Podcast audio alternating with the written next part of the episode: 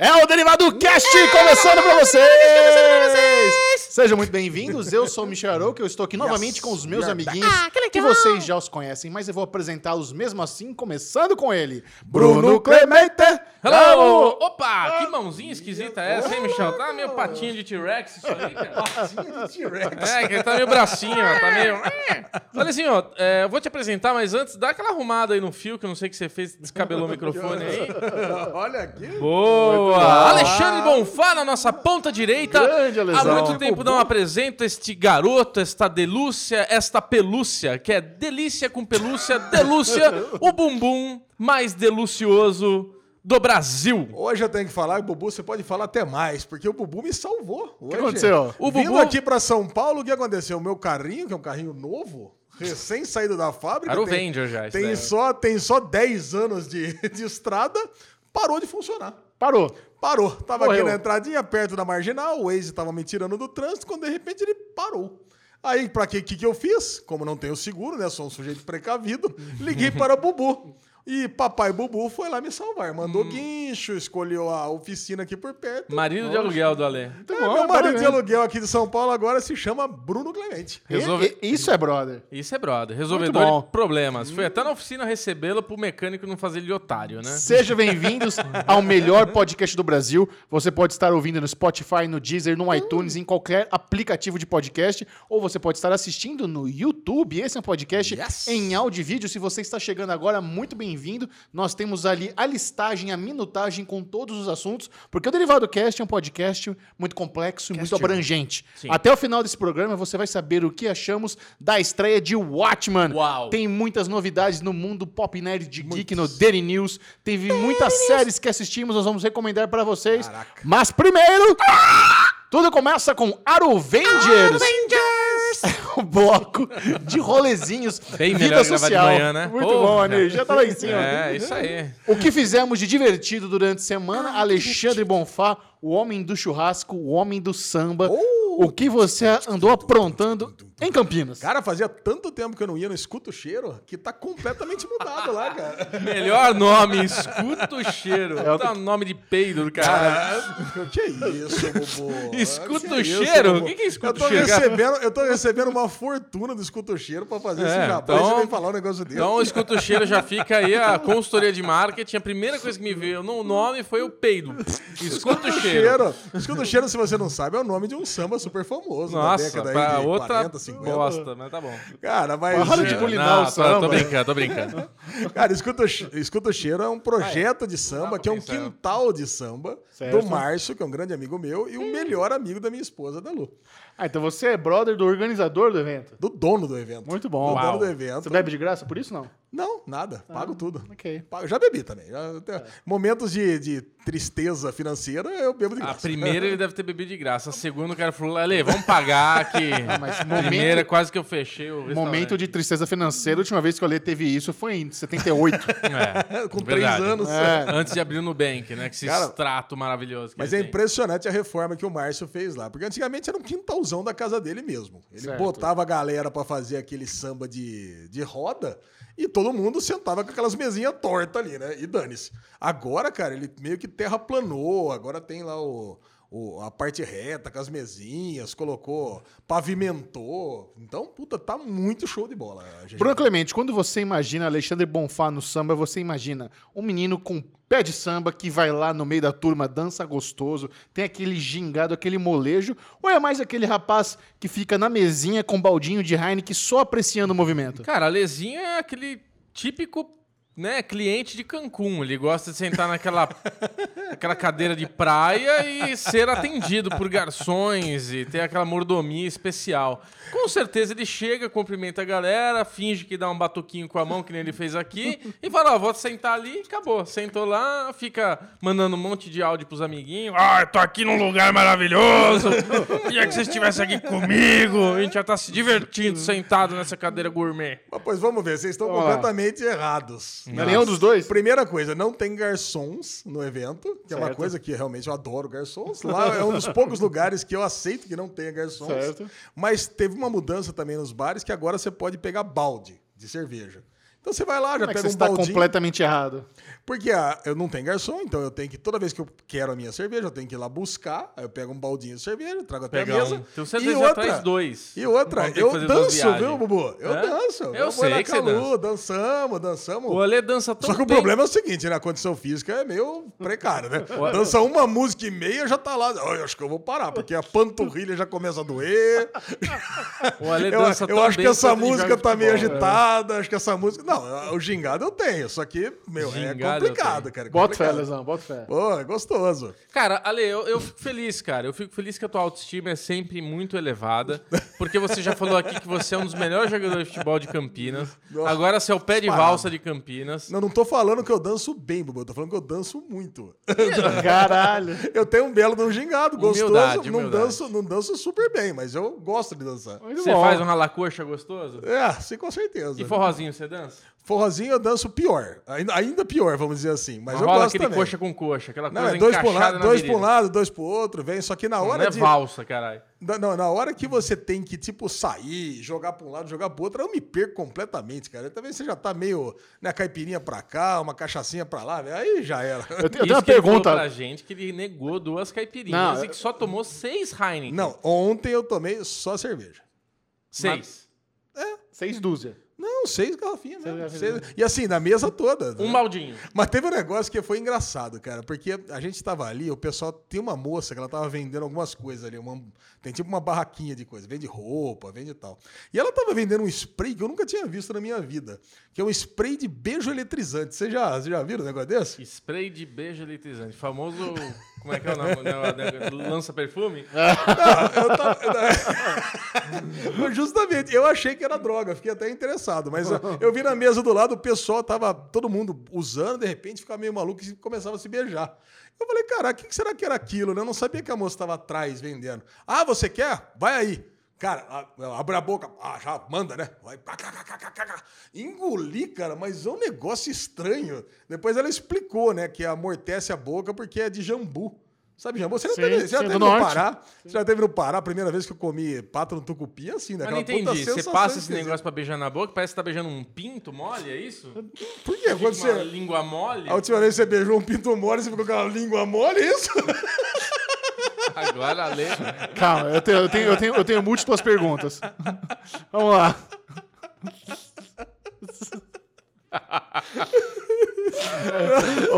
Não, eu... eu Ah, é, a maturidade desse derivado cast só aumenta com o passar do tempo, né? Então, De, de 12 passou pra 13.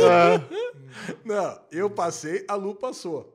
E de fato, depois, sei lá, você fica lá com uma dormência na língua. Que é Tá, aí você beija, o que tivesse- que você sente? Aí você beija, eu não senti nada, cara. Eu vou falar calma, calma, você tá muito acelerado. Deixa eu falar um pouco. Vai, vai. Eu- pr- pr- Primeira pergunta pra você.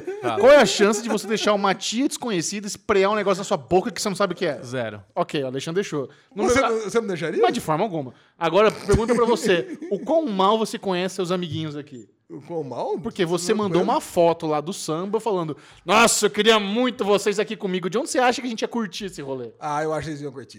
não, cara, porque antigamente o Escuta o Cheiro. Olha, é muito já otimista, chegou- cara. Não, ele já chegou a ter umas 800 pessoas. Realmente, ah, nem eu não curtia, cara, que era muito abafado.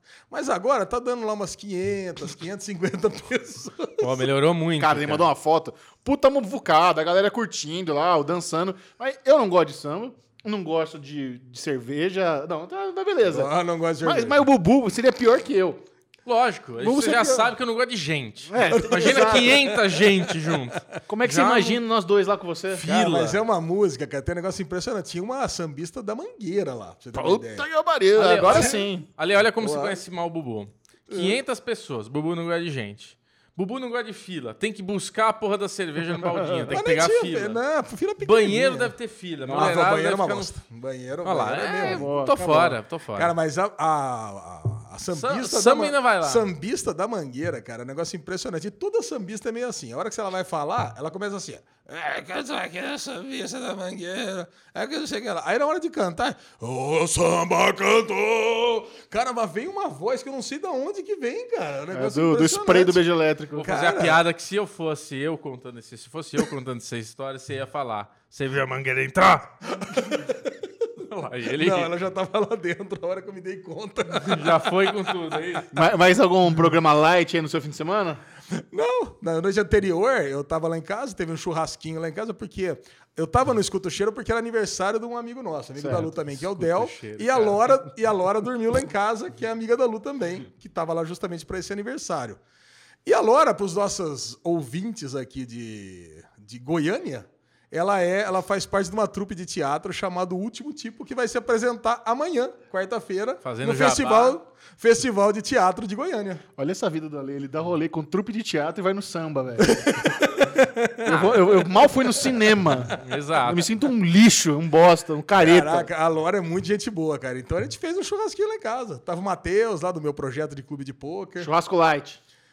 Ah, cara, foi light. Vamos dormir meia-noite. Foi light. Mas sem cervejinha, leve. Cara, foi uns dois fardinhos. Mas pra todo mundo. Pra todo mundo. Cara, é comedido. É comedido. É comedido. Quer vai. dizer, aos poucos estamos voltando para aquela malhação natural de 16 cervejinhas. Não, Aos vai pouquinhos a demorar. gente chega lá, né, caminhando, caminhando e cantando. E você, Bobo, teve algum Eu tive um divertimento? programa não tão cultural quanto a ler, mas a escola do meu filho promoveu, eles têm aula de, de capoeira, né? Então esse final de semana foi uma apresentação. Putz, é muito legal. Que, que com a galerinha lá de capoeira, tinha umas crianças que fazem parte da escola de capoeira lá do, do professor que dá essa aulinha na escola, que foi lá pra fazer apresentação. Meu, os molequinhos de 5, 6 anos dando voadora lá, fazendo um negocinho animal, né? Bonito de ver, né, cara? É bonito, Sim. né? Capoeira é muito Rabo de bonito. arraia, benção. É, aí já não sei os nomes, mas bem legal. Aí foi bonitinho ver ele lá fazendo dancinha. Ah, ele e joga tal. também? Para, não, joga, é. Zum, zum, zum. E, isso, todas essas musiquinhas aí. então foi legal. Mas, Bubu, foi fim de Foi semana light. Dormi bastante, descansei e vi bastante série. Tem bastante coisa pra gente conversar. Mas, Micharoca, você que tem uma vida social diferenciada e você não faz um- umas atividades civis que nem eu e Alexandre Monfá. Certo. Você com certeza já tem passeiozinho não sei aonde, no É canal. passeio, no... não, O é. Chechel, lá, virou, né? o Chechel virou a lesão, né, cara? É só balada agora. Não, é evento, gente. Não é balada, é evento. É, é, isso aí você fala pra Ju que ela, ela acredita. A gente, né, Alezinho? Ah, Já gente. sabemos, já sabemos. Sabemos Coitado, é é o- Ué, Juju, coitado, ficou no hospital, ela teve pedra no rim, vocês ficam zoando aí. Caralho, Ué, você nem sério? e você nada na com a balada. gente. Não tá lá, foi durante a semana, ela teve pedra no rim no final de semana. Hum, baladeiro. O eu evento foi o We Are Sony, o evento da, que junta todo o grupo Sony. Então tem Sony Pictures, cinema, Sony Channel na TV, AXN né, do grupo Sony, é, Sony PlayStation e Sony TV, não sei das quantas. Então, novamente, é, um- é um evento para a indústria. Então eles chamaram agência, cliente, tá toda aquela galera que trabalha em mídia nas agências, onde eles apresentam os novos estudos da Sony, por que é bom você anunciar lá no- nos canais deles e tudo mais. E tinha algumas ativações das séries da Sony. Então tinha lá a ativaçãozinha do The Good Doctor, do Freddie Então você tirava a fotinha ali no cenário do The Good Doctor. Você. Por que você vai sacar ele? Você não acha que o The Good Doctor é da Sony? É, justamente, achei que não. Você acha, é, eu tá- muita gente mim- achei da, Globo, da Globoplay, né? Da Globoplay. Não, Globoplay. Não, Globoplay é. Eu sei Sim, também. é. Mas eu acho que o, a Sony tem a primeira janela do você tá a Sony que você tá falando é a Sony canal brasileiro, né? Isso, no caso, como eu disse, Sony Channel, né? Tá, é, tá ok. Por quê? O que que você achou? Eu já tava pensando que vinha o Tom Holland pra cá, né? Ah, não, mas então, tinha, mas a Sony Pictures Cinema também tava junto ah, entendi. Tinha até um Homem-Aranha cosplay lá passeando, mas não era o Tom Holland. E aí eu, eu descobri, cara, que o programa número um da Sony, inclusive, é o Shark Tank Brasil. É o programa de maior audiência. E esse- essa semana eles fizeram um episódio especial com plateia. O apresentador, a galera ia lá ver os pitches das empresas. Eu adoro o Shark Tank. A galera do Shark Tank estava lá. Então, mas assim, é um eventinho mais pra indústria, pra apresentar, você ver os negócios. Mas pra quem tava lá pra curtir mesmo, porque tem open bar, tem open food, teve show da Carol Conká. Você sabe quem que é Carol Conká? Não é a Já Carol. Moreira. O que, que tem a ver o show da Carol Moreira? Carol Conká. Sei ah, lê, lê, você viaja longe. É muito fã. Eu Carol falei- Conká, eu achava, eu não sabia, não conhecia também direito, eu achava que ela era do funk. Mas ela é MC, ela manda um hip hop muito bom, cara. Impressionante o show da mulher lá com, com o DJzão mandando hip hop. Não é hip hop que fala, sei lá qual, qual é que é, mas é um. Rap. Não sei se é rap também, talvez seja hip hop. Mas muito bom, cara. Impressionante, mas foi, foi no rooftop, aqui do lado do JK. Nossa senhora, É um negócio chique, foi um evento chique. Então, É, muito obrigado, variar, né? Pelo, pelo convite. E o evento Que mais. tinha pra beber? Ah, era open bar, tinha tudo. Você- Nossa, Você vai lá, pede se quiser. Eu tinha os drinks, tinha Heineken à vontade. travou. Ah, tem outra vez? Acho que sim. É, acho que sim. E... Após que o Michel tomou duas Heinekens e ficou roxo. Vermelhinho. É. É. E, na, e no sábado foi aniversário do meu papai. Papai fez 60, 64 Jonão! anos. Parabéns, Jonão. 64 anos de idade foi aquele, aquela comemoração gourmet, né? Ele Ah, imagina. fechou o salão do Haskell. Vem todo mundo aí que é por minha conta. E a Ju não pôde ir? A Ju não pôde ir, coitado. Ah, Ju, melhoras pra você. Perdeu essa. Como é que Caraca. seu pai faz o aniversário no Haskell e você não fala, pai, eu preciso levar o Alesão? O Bubu ainda vai lá, mas É. a Lesão tinha que ir, Eu teria Fez vindo, falta. eu teria Fez- vindo. Fez falta. É. Fez muita falta. Então, você- então foi aquele. Eles têm um salão lá no final, aí tava a família. Só tava família, não tava nem amigo, só família. Criou um clima, você tá É. até explicando. Não, mas é verdade. É. E aí teve bolinho, não sei o quê, foi só isso. Foi uma coisa mais simples, mas foi gostosa. Que bom, que delícia. Que, É, que ó, loucura. Grande final de semana. Um grande final de semana. E a Juju passa bem? A Juju ainda tá tadinha, ela tá com dor ainda, vai ficar uma semana de molho aí, foi, foi meio zinabrado. Mas não né? saiu a pedrinha ainda? Ela- então, parece que saiu, mas tem alguns resquícios ainda. Meio... Qual, qual que era o tamanho da pedroca? Ela, eu vi lá, mas, assim, a pedra no rim sempre é muito pequenininha, mas dói pra caralho. Dói muito. demais. Eu nunca tive, mas todo mas você mundo não diz... sabe o tamanho. Ah, os milímetros? Não, não, Não, sei. Eu é. vi, eu cheguei a ver a pedrinha. Que a né? minha era 2 milímetros. Eu não- eu só não sei. ideia mesmo. Você também já teve pedra no rim, né? Eu tive pedra na vesícula, 43. É pior que no rim? É, teve que tirar Cara, eu não sei se é pior. Eu tive que tirar a vesícula inteira. Também, né? 43 pedras, Não dá, pra merda. tirar, não dá pra tirar o rim, né? Então Não tem dá, que é. eh, expelir a pedra. Não, mas é sofrido. Pedra no rim, Não, meu, meu pai é- já teve, meu irmão já teve. É de cair no chão e chorar. É. Muito bem, Alesão, agora é aquele momento que todo mundo adora, que é o Daily News. Momento onde a gente vai ficar por dentro de todas as notícias da cultura pop nerd geek do planeta Terra. Vamos lá, e quero começar logo com um dos meus atores favoritos da vida que tá querendo voltar pro MCU, Gigião. Quem, Alesão? Edward Norton. Eduardo Norton, excelente ator. Verdade, um dos melhores da minha vida também, Alexandre Monfá. Caraca, cara, eu adoro, Bubu. Também. Edward Norton, muita gente se, não se lembra, mas ele já foi o Hulk num dos piores filmes da MCU de todos os Sim. tempos. É, Cara, eu detesto esse filme do Hulk, do Ang Lee. Deus é o do Ang. Lee, exatamente. É muito ruim, cara. Nós vamos O ter outro. Mas ele quer, ele quer voltar como? Cara, ele tá em negociações com o MCU, não se fala qual personagem que ele vai interpretar, mas agora personagem é que não vai faltar, né? Com essa, com essa, É. com essa nova aquisição da Fox aí. E aí, a minha pergunta é justamente pra vocês. Qual personagem que vocês gostariam de ver Edward Norton interpretando? Legion. Senhor Fantástico. Porra, Lídia é foda pra caralho. Caraca. Imagina ele. Mano, o Senhor Fantástico é foda pra caralho também. é que o Senhor Fantástico eu já tenho na minha cabeça que tem que ser Krasinski. o Krasinski. É. Mas ele seria um ótimo Senhor Fantástico. É. Cara, Lydian também. Mas, porra, Mas acha que cabe o Lydian no MCU? Pô. Cabe, lógico, o filho do, Xavier. Xavier. É que o Lydian também, cara, a série, a série foi tão foda, mas tão foda, que a gente não quer ver um outro menos do que o Lydian do- da É. série. E o Senhor Fantástico é o Krasinski. David. Eu pensei num personagem que pouca gente conhece, que é o Madrox. Não sei se vocês conhecem. Não, não me lembro. É um, é um mutante, que ele é de uma fase mutante de um selo mais adulto, que é o Homem Múltiplo. Ele tem uma, uma roupa verde, preta, que assim. Que o lance dele é que ele consegue se, se multiplicar em vários dele, assim. E essa roupa verde e preta sua aí, cheia de estampa de cannabis? É, cara, é o esquema não é de cannabis. Não. Pico da Lemblina. Pico da Inclusive, Lemblina. mamãe que deu essa camisa aqui. De cannabis? É, eu achei modernosa. ela, ela parece cannabis mesmo, né? Mas é o quê? Fez sucesso no samba, inclusive. É claro. Ah, isso quer dizer que você tá com a mesma roupa do samba. Boa. Boa, Eu vim direto, né? Vim direto, né? Vim direto. Tô vendo. Continua, desculpa. Aí o, o Madrox, então, ele tem esse negócio, ele consegue criar cópias dele mesmo, mas que depois voltam pra ele. A Certo. gente vai falar da série nova da Netflix daqui a pouco, que é a série nova do Paul Rudd, mas é a mesma coisa, mas ele integra, ele volta pra ele, só que as cópias que ele faz é, refletem o humor que ele tava. Então, se ele tava feliz, ele vai, a cópia dele vai ser sempre feliz. Se ele tava depressivo, ele vai ter uma cópia depressiva. Imagina, imagina o Bubu com esse poder, ia ter um monte de Bubu aqui. Ah, caralho! Só ia ter cópia azeda Ah, mas reflete o humor. Cópia ranzinza do Bubu é muito bom humorado, muito bem humorado. Aqueles monte de Bubu, dá 18 Bubu puto aqui dentro. Agora foi meio Fábio Rabin isso daí. Ô, puto! Total. Cara, e, e é um monte de história malucona é, que é a cara do Edward Norton. Pô, esse é muito bom, As gostei. três escolhas são foda. Muito as bom. três escolhas são foda. Ainda bem que a MCU é uma grande fã do Derivado Cast, eles estão nos acompanhando e com certeza eles vão apreciar esse feedback. Alesão, eu quero saber o seguinte: nós temos aqui nossos palpites sobre o quão bem sucedido será Coringa nos cinemas globais, né? Exatamente. Existe uma, uma aposta aqui, uma aposta entre aspas, não tá valendo nada, mas vocês acham que Coringa chega na casa do 1 bilhão? E você né? acha Eu- que não? Eu acho que não, eu acho que chega perto, mas não. Depois de somado esse mais recente final de semana, como está a bilheteria mundial de Coringa? Chegamos a 700 milhões de dólares. 700 milhões de dólares. Então vamos lá. Eu acho que eu e o Bubu achamos que Tá chega a um longe. bilhão. Tá longe ainda. Tá longe. Poderia já estar um pouquinho à frente. E assim, eu não cheguei a ver como que estava Venom nessa mesma época, porque foi um filme lançado também em outubro, na mesma época, nas mesmas circunstâncias. Então, cara, era, seria um bom comparativo, porque Venom Mas, chegou... novamente, Venom é pedir 13. Pedir 13, verdade. Isso conta. É, exatamente, conta. Mas Coringa tá com um hype muito maior do que É. tava Venom. Sem dúvida alguma. Então, Cara, mas eu fico impressionado porque a projeção mínima é que bata pelo menos 900 milhões.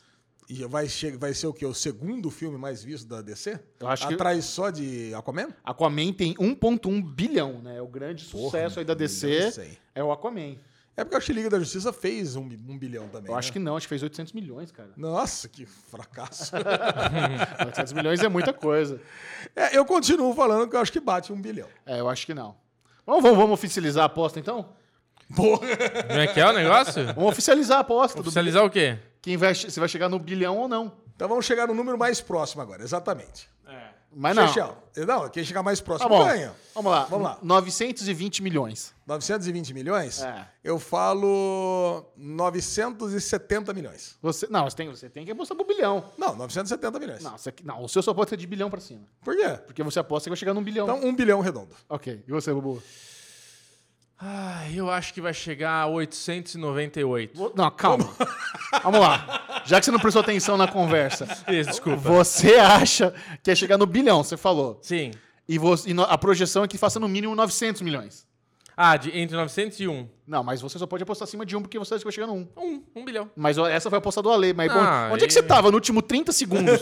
Fazendo stories para os nossos Porra! amiguinhos. Vai, Bubu, 1.1 bilhão. 1.1. Não vai ser, vou perder. Pronto. Eu não, não tá valendo nada isso daí. Tá, vai, a- então, nós vamos oficializar a aposta agora. Qual é Ah, o prêmio? vai. Não, você pode mudar. né? Você, você pode não achar pode que- mudar, né? Não, o Bu- se o Bubu achar que foi ser menos de um bilhão, ele pode. Qual, vai, que vai ele lá, tá vai aí lá. fazendo stories aí do, da Vai maluca. vamos lá, Bubu. Aqui, Qual vai, ó, ser seu, bonitinho. qual vai ser ó. seu número, então? O meu número vai ser... Pode ser 800 e pouco. Pode, vai. 890. Vamos que já perde logo. 890. Pronto, Pronto. Tá, tá fora da 890. aposta. 890, 920 920 e 1 bilhão. Um bilhão. Vamos lá. E Ou qual vai se- ser a aposta? Quem, Almocinho. quem almocinho. ganhar, os outros não pagam a multa, os outros dois pagam. Isso, pronto. Ah, já tem, tem um Quem lugar? chegar mais próximo. Quem chegar Tá. mais próximo. E tem um lugar... É... Não, o almoço da semana. Ah, uma semana. Muito Almoço bom. da semana. Próxima notícia, Alexandre. Próxima notícia, nós temos. Puta, essa aqui já era esperada, hein? Project Gemini, que a gente falou aqui semana retrasada. Passada.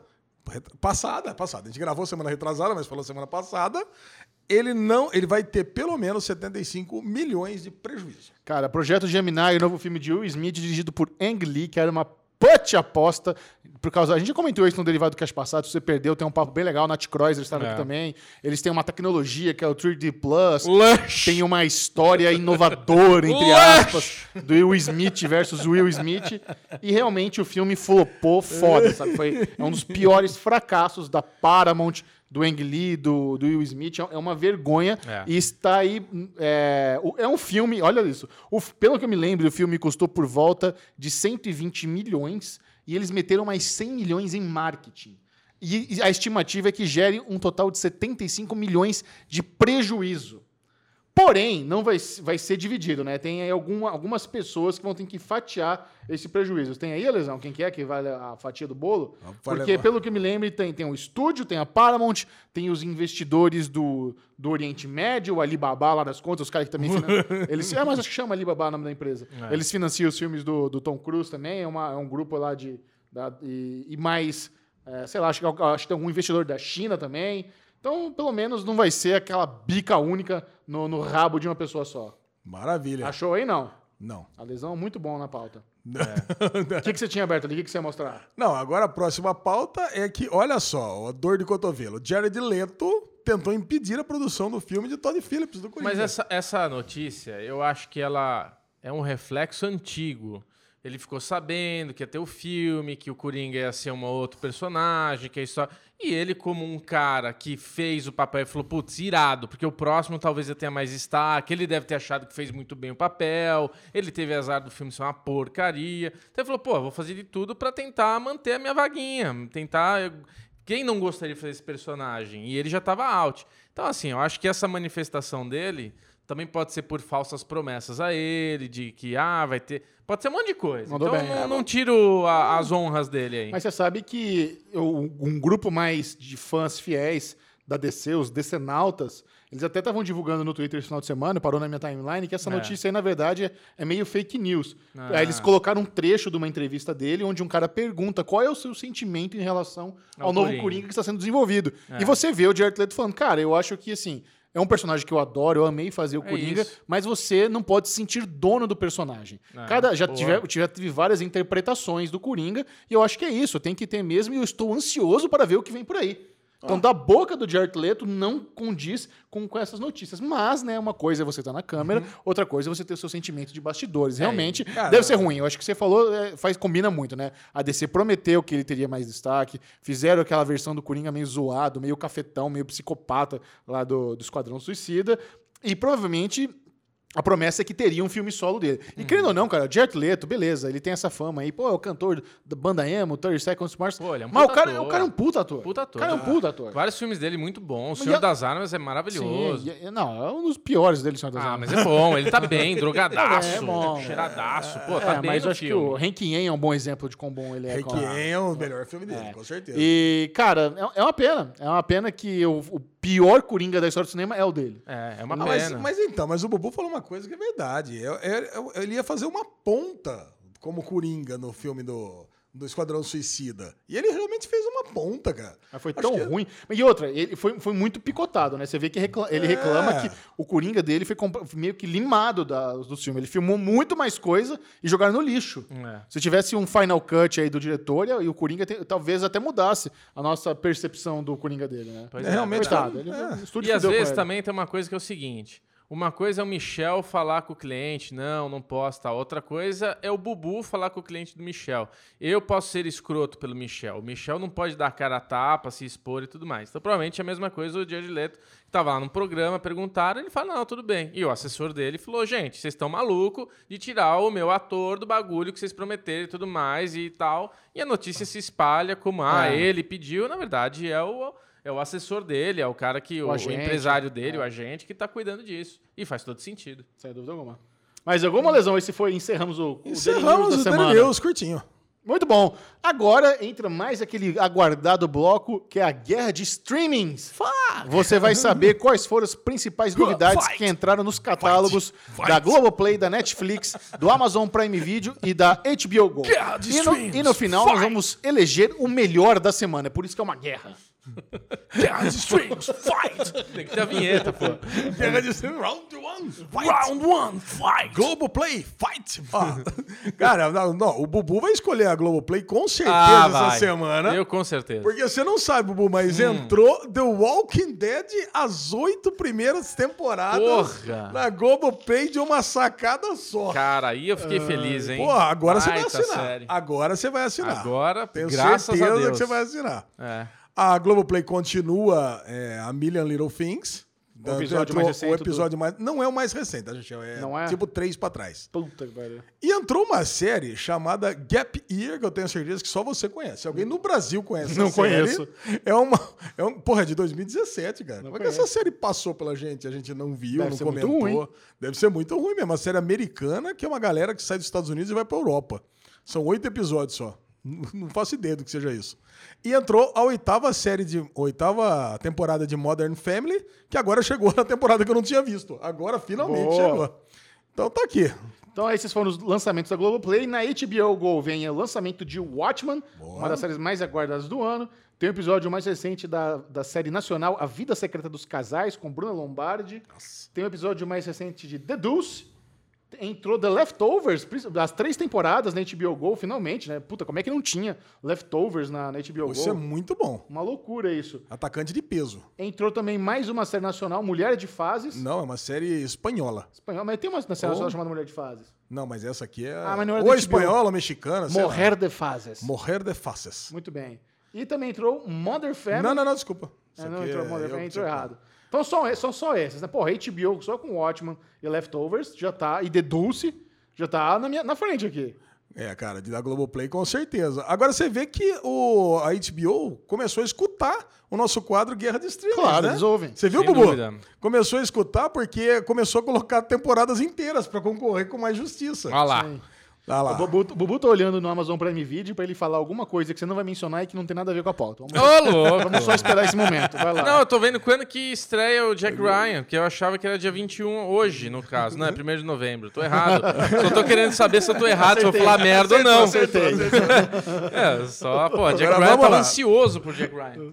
Agora, Fala. Netflix dessa semana foi uma batelada de coisa. Parece que ele É. passou num sebo e comprou um catálogo de coisas. Bom, entrou Living With Yourself, que nós falaremos aqui no nosso Derigusta. Que a tradução ficou maravilhosa, cara versus cara. Cara a cara, né? Cara versus cara. cara. Caraca, É, cara cara. versus cara. Entrou Baby, que é aquela, aquela série da prostituta italiana. Segunda temporada. Segunda temporada, a gente falou da primeira, mas Uhum. não assistimos a segunda, né, com certeza.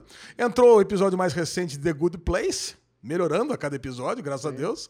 La Casa das Flores, de las Flores, que é aquela série mexicana da família que é dona de uma floricultura. Sim. Eu assisti os primeiros segunda dois temporada. episódios, não vou assistir, a mexicana. Aí tem uma série chamada Avlu, que é uma série turca, eu não faço ideia do que seja. Ok. Tem uma série holandesa chamada Toon. Essa não é original é, Netflix, que entrou as duas temporadas. É uma série de um, de um menino que ele cria jingle. Menino timidão lá, que ele cria jingle. Ok. Entrou uma série chamada The Writer, que é uma série libanesa. Caraca, a primeira temporada, tô falando que passou num sebo e levou tudo. É. Aí tem uma série chamada Desplugados. Eu achei que fosse um reality show da. Da onde que é? Já que tinha um Desplugados, Unplugged. Mas é MTV. da MTV, mas não. É uma, é uma série, na verdade, australiana chamada The Unlisted, que a É. primeira temporada entrou também. E entrou uma tal de What Wows, que é uma série belga, que a primeira temporada é tipo um que Você vai dando metade é, live action, metade animação. É. E entrou vários episódios de Cavaleiros dos Zodíacos. Aí sim. Melhor coisa até agora. Cara, na melhor coisa, acho que foi cara, cara versus cara, né? Mas, Irmandade. Mas é, é muito. Nossa, Nossa, mas ele entrou- quer encontrar uma falha de qualquer forma na, na sua lista. O que, que ele fala? Irmandade. Que irmandade. Série Nacional do seu Jorge, que entra na sexta-feira, 28. Ai, meu Deus. Puta vida.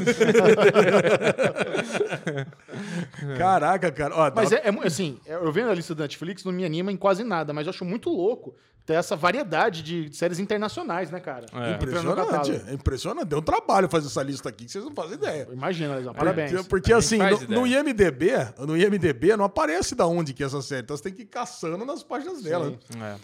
Bom, e, na, e no Amazon Prime Video teve o episódio mais recente do De Férias com Ex Brasil Celebs. O que, que foi, Léo? Esse Bruce Lee aqui não tem. Bruce Lee não, tem, não precisava ter falado. Dá. E aí tem chinesa. O que, que é chinesa? Não, não, não. Ué, o que aconteceu aqui? Ah, Tá tá aqui, errado. ó. É que eu não salvei. Aqui, ó. Tá, beleza. Agora vai. Ah, entrou Modern Love, essa é legal, uma série antológica de comédia romântica no Bem Amazon Prime legal. Video. The Purge, mas The Purge, o que, que É entrou? o primeiro episódio, é um só de episódio. Mas deve ser algum episódio especial, né? Porque a primeira temporada já foi, a segunda não começou ainda. Não, acho que começou. É o primeiro É isso? episódio da segunda Ah, tá temporada. bom. e aí, The Viage com Los Cortés, Dortes, Derbes. não sei o que é isso. Série Marroca, é isso? Não, esse aqui eu, eu fiz uma pesquisinha pra entender também. É tipo uma família, que são os Los Derbes, que é a primeira passagem. Pra, nós vamos acompanhar essa família, né? Quem for assistir, nós não, e eu não, com certeza. Que eles estão no Marrocos, a primeira passagem Tá. por eles é o primeiro episódio. Uma, uma bizarrice aqui também, né? É. Eu não sei se é um reality que acompanha a família ou se é uma ficção, mas é uma série de comédia. Ah, você podia ter colocado a nova série do Abravanel também, que entrou o reality show deles. Já tem o de férias com ex. Ele tem um reality show que tá entrando também simultâneo, conforme passa, acho que no SBT, entra o novo reality show dele. Qual, como é que chama? Tá, isso? tá no destaque do Amazon Prime Video, tá Deixa o, o Thiago Abravanel lá. Olha na home pra você ver. Tiago Abravanel. O sobrinho do Silvio Santos. Ele fez um reality show aí. aí. Aqui, ó. Família. Famílias frente a frente. É. Novo episódio toda semana. Olha, Just Watch ignorou isso aí completamente. E o... e o Irmãos Freitas também não entrou no, no seu esquema aí? Na Amazon Irmãos Prime, Freitas entra hoje, não é, não é na semana passada. séries originais. Ah, tá. Entra como Entendeu? original? Não, acho que não entra como original, não. É, ele vai entrar Filmes- hoje, entendeu? Entra ah, na segunda-feira, então vai cair na semana que vem. Tá bom. séries, Séries adicionadas recentemente. Deu, esquece. Vamos lá. Quem você vota? Vamos lá, Bubu. Pô, tá Não, falou de dúvida. HBO? Eu perdi? Isso, claro. Ai, ai, ai. HBO? Cara, eu acho que por volume Netflix tá melhor, né? Não, não é por volume, é coisas que você vai assistir. Eu voto na HBO fácil só por ter o Watchmen, Leftovers e The Deuce. É, eu, HBO tá sempre na. Cara, Cara versus Cara é maravilhosa, a gente vai falar sobre ela. Pesa bastante, mas acho que eu vou na HBO também, porque, como relevância, a gente pode fazer aquele comparativo de novo, daquela coisa de soltando por semana e soltando tudo. Tipo, Cara versus Cara eu matei e The Watchmen eu tô desesperado pra ver, eu só vi o primeiro e eu vou ficar ó, seis, oito semanas aí grudado na HBO por causa disso. Então vamos HBO, vai. Ah, eu vou na HBO também, porque, porra, The Leftovers, uma das séries da minha vida, entrou, pretendo rever até em algum momento que já tá ali.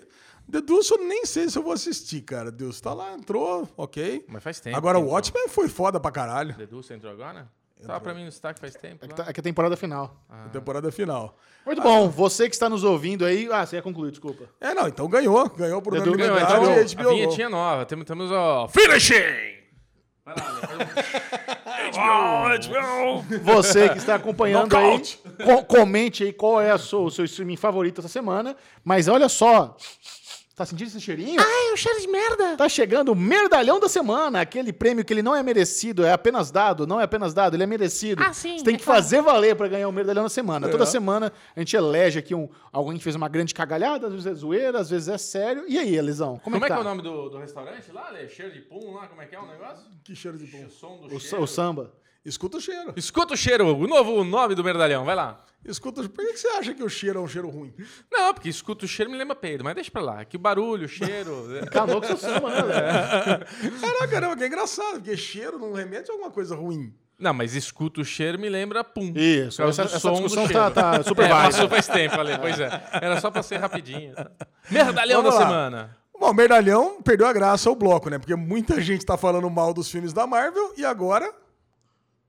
E agora foi a vez do nosso queridíssimo Francis Ford Coppola puxar o saco do amigão dele, Martin Scorsese, e falar que os filmes da Disney são desprezíveis. Mas, e aí muita gente veio falar com a gente, veio nos procurar pra falar que, ó, já que nós demos Merdalhão pro Scorsese, tem que dar Tem pro que dar Coppola também. É, Coppola. muito, é, é de partir o coração, né, cara? Coppola, Coppola, um dos melhores diretores da história. O cara dirigiu é, Poderoso Chefão. É um cara muito foda. Eu não sei o que tá acontecendo com esses caras bom, cara, esses diretores fodas. Não sei que tanto a versão é essa que eles têm com os filmes da Marvel, que são, cara, beleza, eu, eu entendo que cinema é pra ser arte. Pode ser aquela coisa mais cabeça, aquela, aquele produto que você tem camadas e tem uma história foda e tem boas interpretações, mas pode ser também entretenimento raso, onde você vai pra se divertir e ver o Homem-Aranha saindo na porrada com, com o urubu, velho. Foda-se, sabe? Não- um não desmerece o outro. Exato. E, e o que esses caras da velha guarda não entendem é como esses filmes da Marvel estão salvando a indústria. E Se, se o cinema fosse só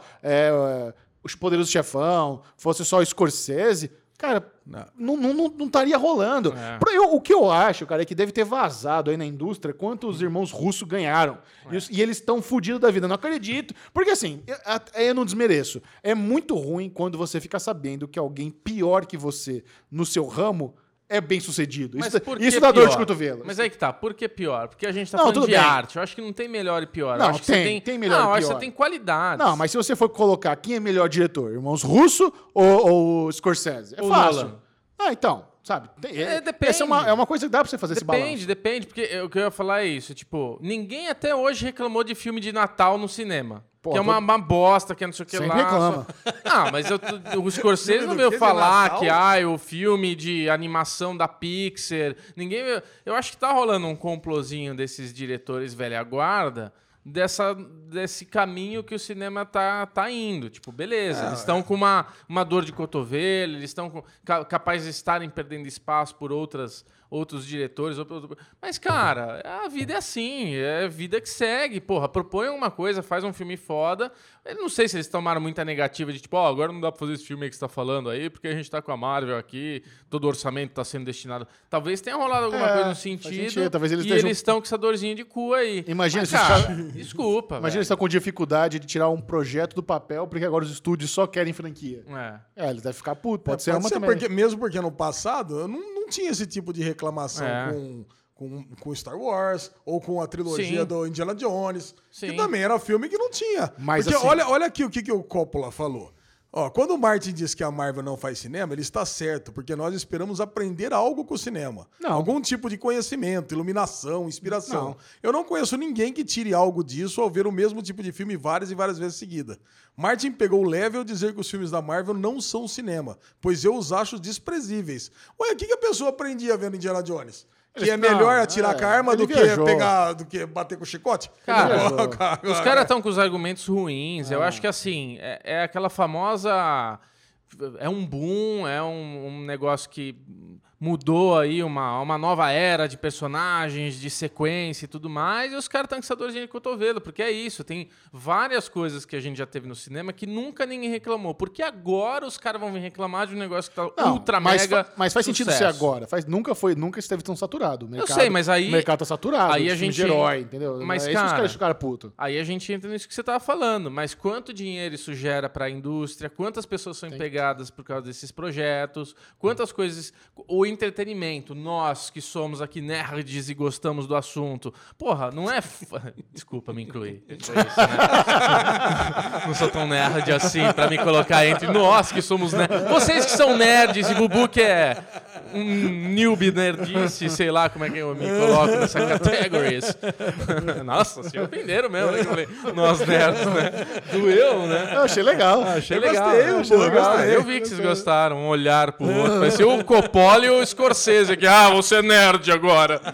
Vamos reclamar. Mas enfim, pau no cu desses caras. Eu respeito os dois. Eu Poderoso tenho. Chefão é o filme da minha vida. Pô, vamos falar da nossa empresa. cu, Fala da nossa empresa pros caras. Qual o nome da nossa empresa? Genko? Cara, nós- a gente é tão fã de Poderoso Chefão que Bubu e eu temos uma empresa chamada Genko Filmes, É. que é uma homenagem a Genko Imports, que é uma importadora de azeite que aparece no Poderoso Chefão. Exatamente. A gente ama esses caras, velho. Os filmes que a gente Porra. cresceu. Exato. É, é uma merda ter que ver eles falar umas coisas dessas. Filme é pra você tirar algo produtivo. pra- Não tem essa. Filme pode ser pra você sentar, relaxar, comer pipoca, esquecer, Exato. esquecer dos problemas. Eu, eu tenho a solução. Eu tenho a solução. Vamos lá, Lesão. Ô, Mickey, faz o seguinte: liga lá pro Scorsese e pro Coppola, convida eles pra ser diretor de um filme da Marvel.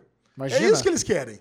Porra, mas Já pensou um filme da um filme, sei lá, os Marvel Black. Pega esses caras e fazer um Marvel Black. É, vai lá, pega um, um personagem, Cavaleiro da Lua, dirigido por Scorsese. Ah, o Pô, filme você do meu sonho. Darth Vader do capeta, dirigido por Scorsese. Vai lá. Aí, tá vendo? Pronto. É. Acabou. Aí eles vão ficar felizes, vão parar de falar mal. É que eles não são convidados, é isso. Poderoso Chefão versus Predador, tá ligado? Tem uns Fred Krueger versus o Predador. Mais um Dom Vitor Corleone, Corleone, Dom versus Corleone Predador. versus Justiceiro. Pá, pá, pá, pá. Muito bom, receba aí o Merdalhão da semana. É muito triste isso. Francis Ford Coppola. Isso, muito bem. Ford. Agora é aquele momento do Derigusta, onde você vai ter uma degustação das melhores novas séries.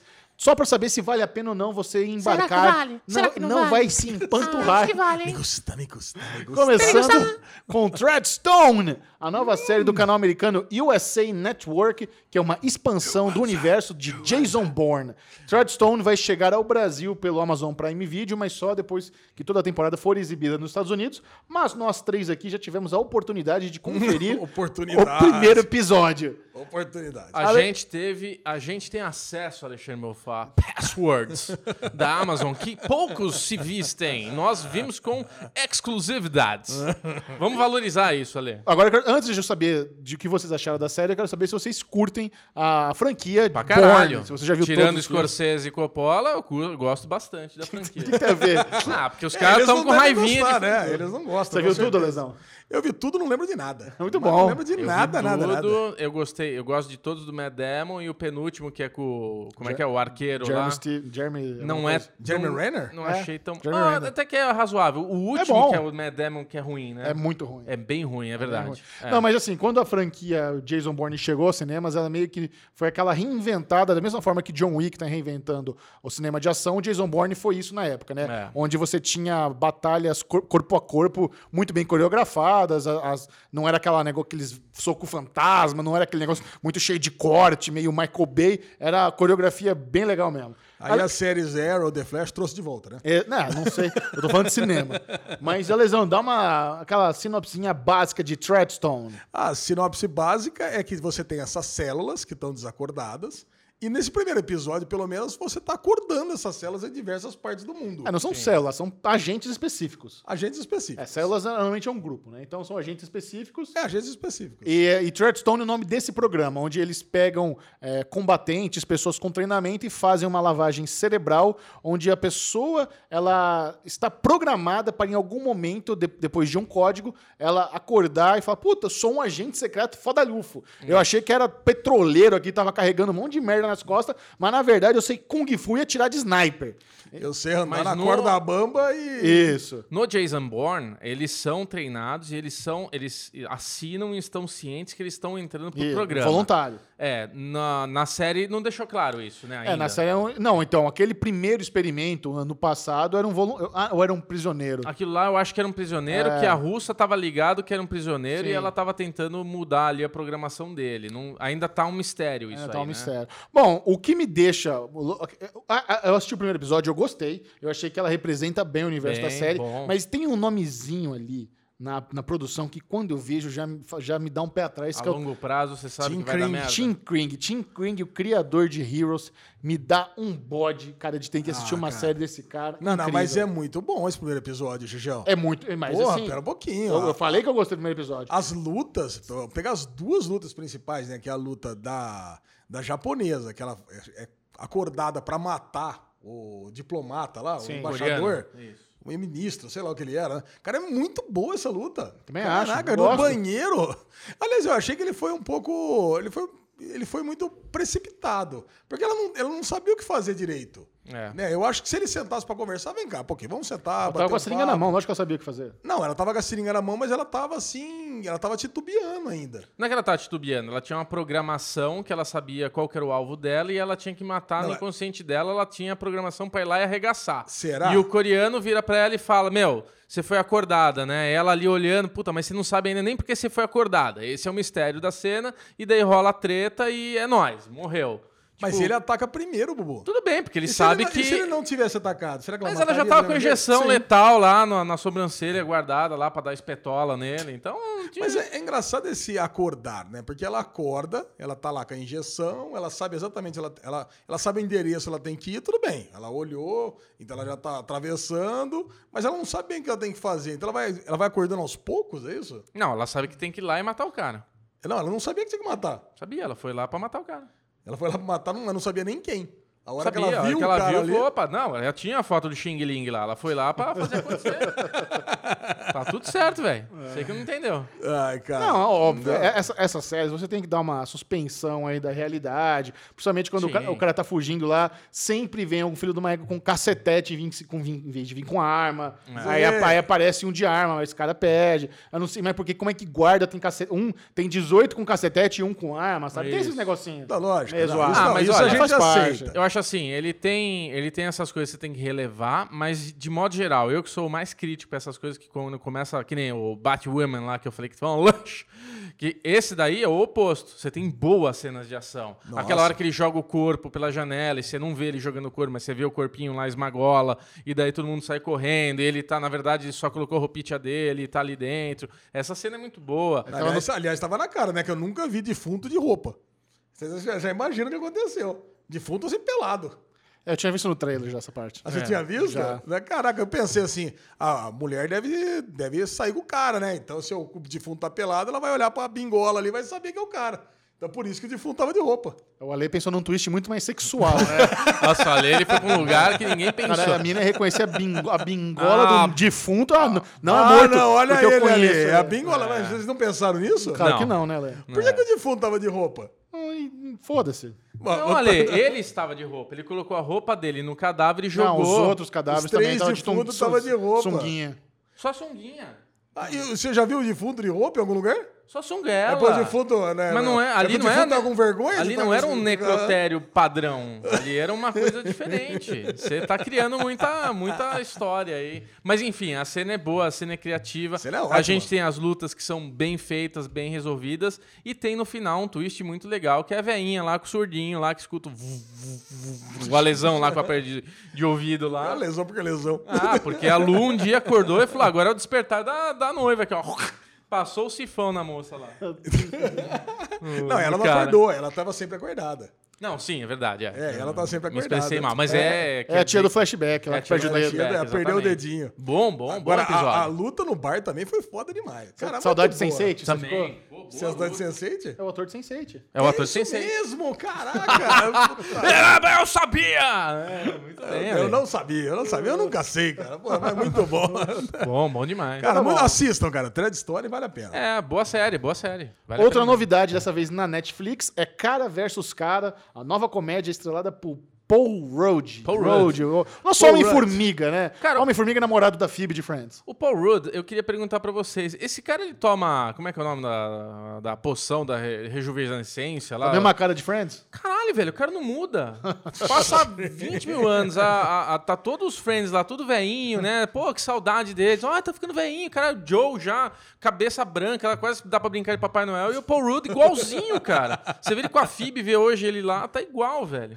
É, ele envelheceu bem, isso é verdade. Impressionante, né? Agora, que, que- desculpa, eu vou falar e vocês falam que hoje eu tô Conta, empolgado. conta- conta a história. Manda, manda. Paul Rudd é um homem que está lá naquele momento loser da vida, né? Tá uma bosta o emprego, nada dá certo, criatividade zero, que ele é um publicitário, pelo que deu a entender ali de criação.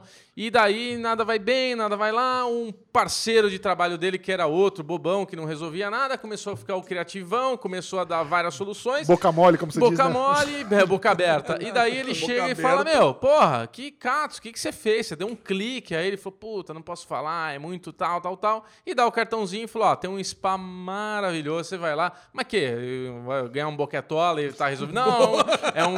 Ele fala isso na série ali. É um spa realmente, que é um negócio exclusivo, vai lá, tal, tal, tal. Aí o que, que você ganha? Ganha 10%, legal, ele vai lá, testa. Só que daí ele chega, cara. Parece que ele chegou no Better Call Saul ali, né? No, no escritório do advogado, né? Do, do Saul Goodman. E ele fala, muito meu, bom. o que, que eu tô fazendo aqui? O cara quer 50 mil dólares pra eu vir nesse spa e puta boca de fumo aqui, nada a ver. Só que daí sai o Tom Brady, né? Que é o... o Tom Brady, o Giselo. Ele é o marido da Gisele Bündchen, Isso, né? Que é jogador de futebol americano e Quarterback do. Patriots. E ele fala, caralho, velho, ele tava engatando a ré e vê esse cara lá famoso. E o cara, o Tom Brady vira pra ele e fala, primeira vez? Ele, sim. E você? A sexta vez. É ótimo quando ele fala a sexta vez e a gente sabe o que vai acontecer, né, cara? Não, É, não, mas, cara, o melhor de tudo é que eu fui muito pego de surpresa. É. Cara, eu não, não tinha reparado da capa direito, então eu não tava entendendo que era um plot de clone. É. Pra mim, era um plot tipo daquela série Become na a God, no Central Florida. Acho que era um esquema tipo pirâmide, tipo é, marketing multinível. Porque o, o amigo dele falou: não, você vai lá, eu não posso te contar direito o que, que é. Como é que Mas funciona, aí você tá? vai receber 10%. Então eu achei que o amigo, ele tava naquela empolgação de marketing multinível. É. Falei, é uma cópia da outra série que a gente falou, né? Sim. Falei, Então eu fui pego completamente de surpresa. Isso foi uma vantagem. Sem dúvida. Eu não, porque eu trabalho no Série Maníacos e tinha postado o trailer três meses atrás. É. Aí pronto, calma, estragou. E eu, como amigo do Série Maníaco, já tinha visto o trailer também, pela recomendação do nosso grupo do Derivado Cast, o qual tá só nós três. Só as três. E a gente já tinha conversado sobre isso. Mas, cara, muito legal, porque daí ele tem aquele negócio de dois. É, são chineses, é coreano, né? Ele fala que é difícil trazer da Coreia um negócio. Então são dois coreanos, um consultório ali, que na hora que ele com, em, consegue entrar, tudo bonito, tudo muito bem decorado, coloridinho.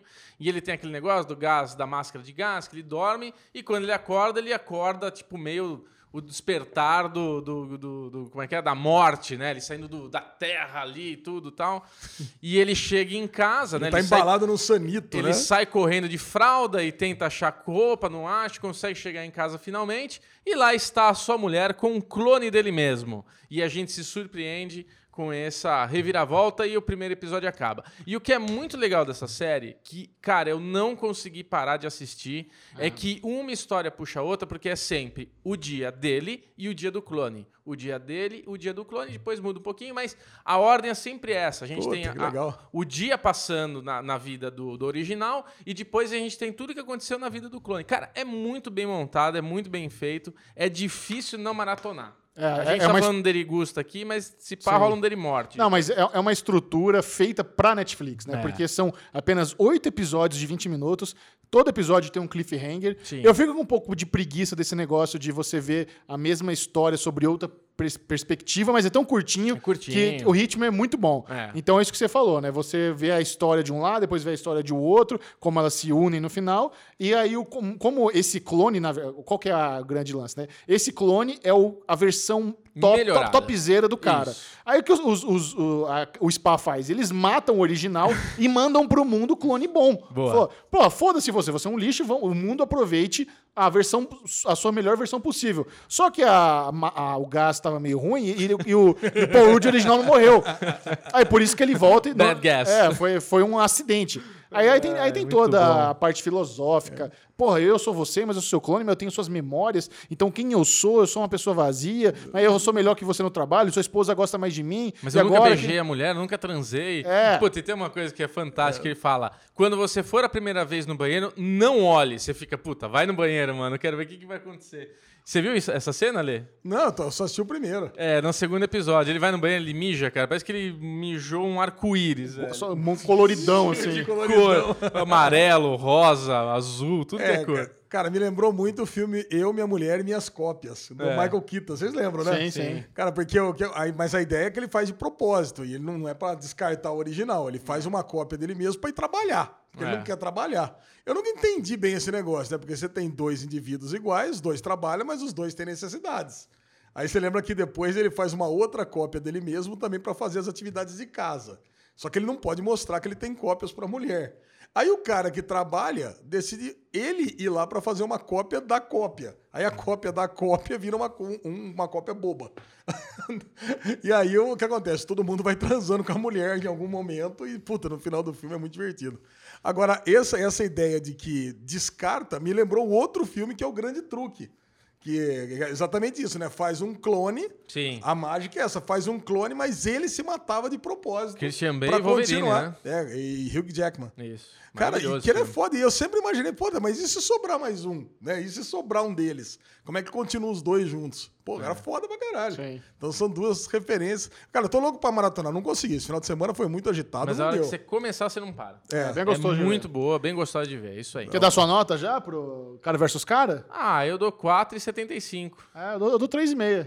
Ô, louco. Pô, Pô, puta delícia, bem Pô, feitinho, bem resolvido. 3,5 de 5, velho. Ah, não tá é de mal. 10, não. Tá mal, tá mal. Eu gostei. É que 4,75 é muito, mas assim, é uma série muito boa de ver com a tua mulher. concordo. com- com- Pô, é gostosa. Concordo. É difícil, eu não vejo. Não, é que 3,5 tem que ter defeitos. O que, que você viu de defeito? Ah, não é uma série brilhante. É uma série ok. Eu, como eu disse, eu tenho um pouco de preguiça desse negócio de mostrar a mesma história sobre perspectivas diferentes. Só isso. Quer dizer, você dá 5 pra aquela merda que tem na Netflix e Não é dá perfeito. 3,5 no Am- American Vandal é perfeito. Aí não tem. American Vanda é é perfeito. perfeita. cara, Puta eu adoro, eu adoro a mesma história de várias perspectivas. Pronto, Por tá em exemplo, casa. É, Cara Gente Branca, eu adoro. Você vai lá. adorar, Lê. Você vai Porra. adorar, eu tenho certeza. Próxima série, Lesão. Irmãos Freitas traz a história do nosso querido Popó, que a gente viu, né? Pelo menos eu Oh. tava lá na, nossa, na minha adolescência. Eu vi ele começar a ganhar fudidamente. Por isso eu já sabia no final do episódio que ele ia ganhar aquela Sim, luta. Eu dúvida. ia assistir agora cedo, né? Mas o Ale resolveu quebrar o carro dele, aí não vi. Cara, Irmãos Freitas é a nova série original do Space e eles fizeram uma parceria aí com a Amazon Prime Video, então o episódio vai ao ar na TV a cabo é, às, no- Domingo, às 9 nove da horas. noite. E duas horas depois é pra estar disponível no Amazon Prime Video. Ontem, 11h20, ainda não estava, mas eu imagino que agora dá uma fuçada aí, Babu. Vê se já tem. Cara, acabei no de Amazon. entrar e não tinha nada. Não, Peraí. dá um search lá. Que E, isso? cara, aí é o que você falou. É, é- é a história do, do Popó e do irmão dele. E o Popó e o irmão deles têm uma história que. A história real, original, não é muito conhecida. O que a gente conhece é isso. O Popó, tetracampeão mundial, o cara que fez o orgulho do Brasil no boxe internacional. Mas, na verdade, a gente descobre que ele meio que roubou o, o lugar do irmão dele. Que o irmão dele Não, mais não. velho. que era Episódio 1, primeiro round. Já tá aí. Tamo aqui. O irmão dele, que era pra ser, na verdade, o grande campeão de boxe, acaba sendo. entrando na sombra do irmão mais novo, que não tem tanta experiência, mas tem mais fome, tem mais ganância, tem mais coração. E no final das contas, é o Popó que vira o ídolo. Mas quem tava nessa trajetória era o irmão dele mais velho. Não é bem que roubou, né, Chechel? Porque É. o que acontece? O irmão tava 25 lutas invicto. Sim. Mas assim, 25 lutas. Roubou sem ali, querer, mas né? roubou. Não, dá 25 lutas ali no Brasil, É. só lutas locais. Aí ele tem uma oportunidade de lutar no, em Miami. E aí o, o irmão acaba que ele vai tentando, ele quer ir junto, ele dá um jeito, ele fala que é irmão. Aí o pessoal compra essa ideia de dois irmãos brasileiros, irmãos Freitas, vão lutar lá nos Estados Unidos. E acaba levando os dois. Então não é que ele vai no lugar do irmão. Mas pelo que eu entendi é o seguinte: eles estão lá treinando aquela, aquela brincadeira que ele faz ali de dar o cruzado e machucar o dedão do irmão, vai fazer com que ele perca a, primeira, a, a luta nos Estados Unidos no começo do outro. Do episódio 2, né? Não Você sei. assistiu o quê? Não, Assistiu? assisti só um. Só o primeiro? Então, porque o que acontece? Eles vão lutar e aí o, o Popó ele pega um cara que é muito foda. Tanto que ó, a cara lá do, do treinador deles fala assim: ih, deu ruim pra você, né? Popó, você já vai pegar esse cara aqui, Mendes, Menendez, sei lá, Merendes. Já, já deu ruim pra você. Você agora faz o que você pode fazer, segura o máximo que você puder, mas você vai levar nocaute. Sim. E não mostra, eu achei que a montagem ficou muito boa, né? Porque ó, com- ó, começa o Popó apanhando, apanhando, apanhando, o irmão já vai lá pro vestiário, já baixa a cabeça. Ele desiste. Não vou nem ver. Não vou nem ver meu irmão ser massacrado. Quando, quando eu volto pra, pro fim. E quando volta pro fim, o vitorioso é Popó, Fre... Acelino Popó Freitas. Cara, e é muito Mas, e- bom. mas da parte técnica, a história é legal, mas eu quero saber se você achou bonita, se você achou bem atuada, bem dirigida, como é que você vê a parte técnica? Ah. Porque esse talvez seja um dos grandes problemas de várias produções nacionais. Tem uma ideia boa, mas a execução nem sempre agrada. Não, eu achei bem. O som é bom, o diálogo é bom, né? A altura. Porque tem, as- tem série nacional que o problema é na altura do, do som, né? Porque a trilha sonora fica alta e o, o volume do diálogo isso é, fica Isso é baixo. problema de mixagem foda, né, cara? Isso não pode existir. Mas esse não, cara, É. tá muito bom. Muito gostoso. Assisti de noite ainda, que eu tive que assistir um volume baixo, porque tava todo mundo dormindo em casa e deu pra ouvir numa boa. Quero falar pra você que Irmãos Freitas é uma das melhores séries nacionais que eu assisti um bom tempo. Pelo Olha menos que legal. esse primeiro episódio ele é muito caprichado, muito bonito, muito bem filmado. Atuações boas, o ator escolhido pra fazer o Popó. É que você falou que achou, porra, esse ator aí tá muito bonitão pra fazer o Popó, Não, né? não, o lance é o seguinte: o irmão dele é muito mais parecido fisicamente com o Popó do que o. Que o Tanto ator. que eu, eu, até metade do episódio, eu tava achando que o irmão, que o outro que era o Popó. Muito bom, Ale. É um, cara, é um cara que é realmente impermeável a campanhas publicitárias, né? Tem pôster, banner, trailer. Ah, de- não vi nada disso aí. Não É, vi muito trailer, não vejo essas coisas. Muito bom. Então tá bom, vamos aí continuar, torcer para que Irmãos Freitas continue indo bem, mas esse primeiro episódio é bem E promissor. se você não tá convencido ainda, assiste pelo menos os primeiros oito minutos. Tem uma cena de sexo sensacional. Caralho. Caralho, assista, você não achou? A cena do boteco lá que o pai tá na rinha de galo, o cara pega a mulher no tanque lá e. Puta que pariu. Olha o que ganha o Ale, né? É muito de sexta série. Não, não é sexta série, não. Ale é Sexta cine série, privê, né? Eu não, Ale é- podia, eu não podia ver essas coisas, não, na sexta série, velho. Caraca, Chechel. Mas era louco pra ver, né, Ale? Era louco. Nossa, eu ficava ali atrás, olhando na fechadura da porta. Tá bom, Ale, vamos lá. Vai, Próximo. vambora. Próxima série, Lesão. Próxima. Amazon Prime Video lança Modern Love. Modern Love. Cara, e que série delicinha, bonita. Cara, surpresa Quem não boa. chora não tem coração. É uma antologia romântica. Em cada episódio tem uma historinha fechadinha com um elenco famoso. Então, já Sim, no pô, primeiro episódio tem a Christine Melotti, que é a mother de How I Met Your Mother. Ah, é? É. Spoiler? Spoiler de 20 anos atrás. Nossa, eu conheço ela de USS Callister. Também. Também. Ela fez Fargo também. Fargo. Uma gatinha. E, cara, eu. Você eu- sabe a história dessa série, né? Qual? Dessa série de Modern Love. Conta pra gente. Essa, a- essa série ela é baseada em contos que foram publicados no New York Times. Sim. Um conto por dia, era uma coluna. Sim. Então pegaram os melhores contos desse e transformaram na série. Exatamente. Que é baseado em amor, não necessariamente o amor romântico em si, né? O amor. Cara, aí. Desculpa. uma coisa aí, Bubu? Não, só. Não, eu achei- meu mamilo e bati em você. Eu achei muito legal que eles começam a série com o meu episódio favorito. Eu assisti a, a- a temporada inteira já. É. São Ô, oito epi-! São oito ou oito episódios, é curtinho. E, cara, o meu favorito foi o primeiro. Não, o primeiro é maravilhoso. Primeiro é, É muito, muito bom. bom, né? Como né, é que é o cara? é nome do muito porteiro? triste. Guzmin. Guzmin. Ó, a Lesão queria muito ter um porteiro que nem o Guzmin. Eu queria que fosse o porteiro da minha filha. Isso. Ah! Se minha filha morasse sozinha em Nova York, eu queria que ele fosse o porteiro da minha filha. Ah, e é isso. É, é uma história. As histórias todas se passam em Nova York. Porque Nova York tem, é, tem essa cultura aí da- de como é complexo encontrar amor. Né? É uma, cidade, é uma cidade metropolitana com milhões de pessoas, todo mundo na correria, ninguém tem tempo pra nada. E sempre que você tenta encontrar aí seu par perfeito, você não consegue. E o primeiro episódio é a história dessa menina que ela mora num put apartamento fudido lá em Nova York. Ela é revisora de texto. E ela tá ali saindo com os caras e ela tem um porteiro no prédio que é super protetora, uma figura paterna. E o cara não aprova nenhum brother. Os caras chegam lá, "Não, isso aí não vai rolar, não sei o quê. Aí ela engravida e o cara apoia e tal. Então ela tem toda uma história ali fraternal, paternal com o porteiro, né? Cara, teve tanta chance de cair em tantos tropes, em tantos clichês essa história que não É. caiu. Sabe, o namorado ser um babaca, o cara ser um abusador, em tantos momentos pra dar errado e não deu. Essa história que foi sensacional. Cara, é, é um. Ela não ter ido viajar, sei lá, cara, e, e foi fugindo de tudo, né? Foi escapando. E a Ou o história no porteiro final- virar o namorado dela. o porteiro virar namorado, ela casar de volta com o primeiro cara, sei lá, cara. Sim. E não, cara, e, e escapa de tudo. Nós não vamos falar o final do episódio, que os últimos dois minutos é realmente pra te deixar com o coração. Verdade, é um derigusta com spoiler, mas a gente vai preservar, porque como é antologia, é sacanagem contar a história É, é inteira. uma, é uma série que o adjetivo que eu uso é- foi um episódio bonito. Nossa. Fazia tempo que eu não, não descrevia um episódio como bonito. É muito É. bonito. Bonito, gostoso, fofo, né? Aquela É. coisa que fofa. Go- Gostou de ver assim, ó. O terceiro episódio tem a Anne Hathaway, né? Do, do Jardim de uma Princesa. Cara, muito bom O episódio. segundo episódio tem a vida de Pi lá, né? O menino Sim. lá da- do, do Quem não, Quer Ser não, Milionário. Mas não é- que é- são, são dois atores diferentes. Não? São. Não.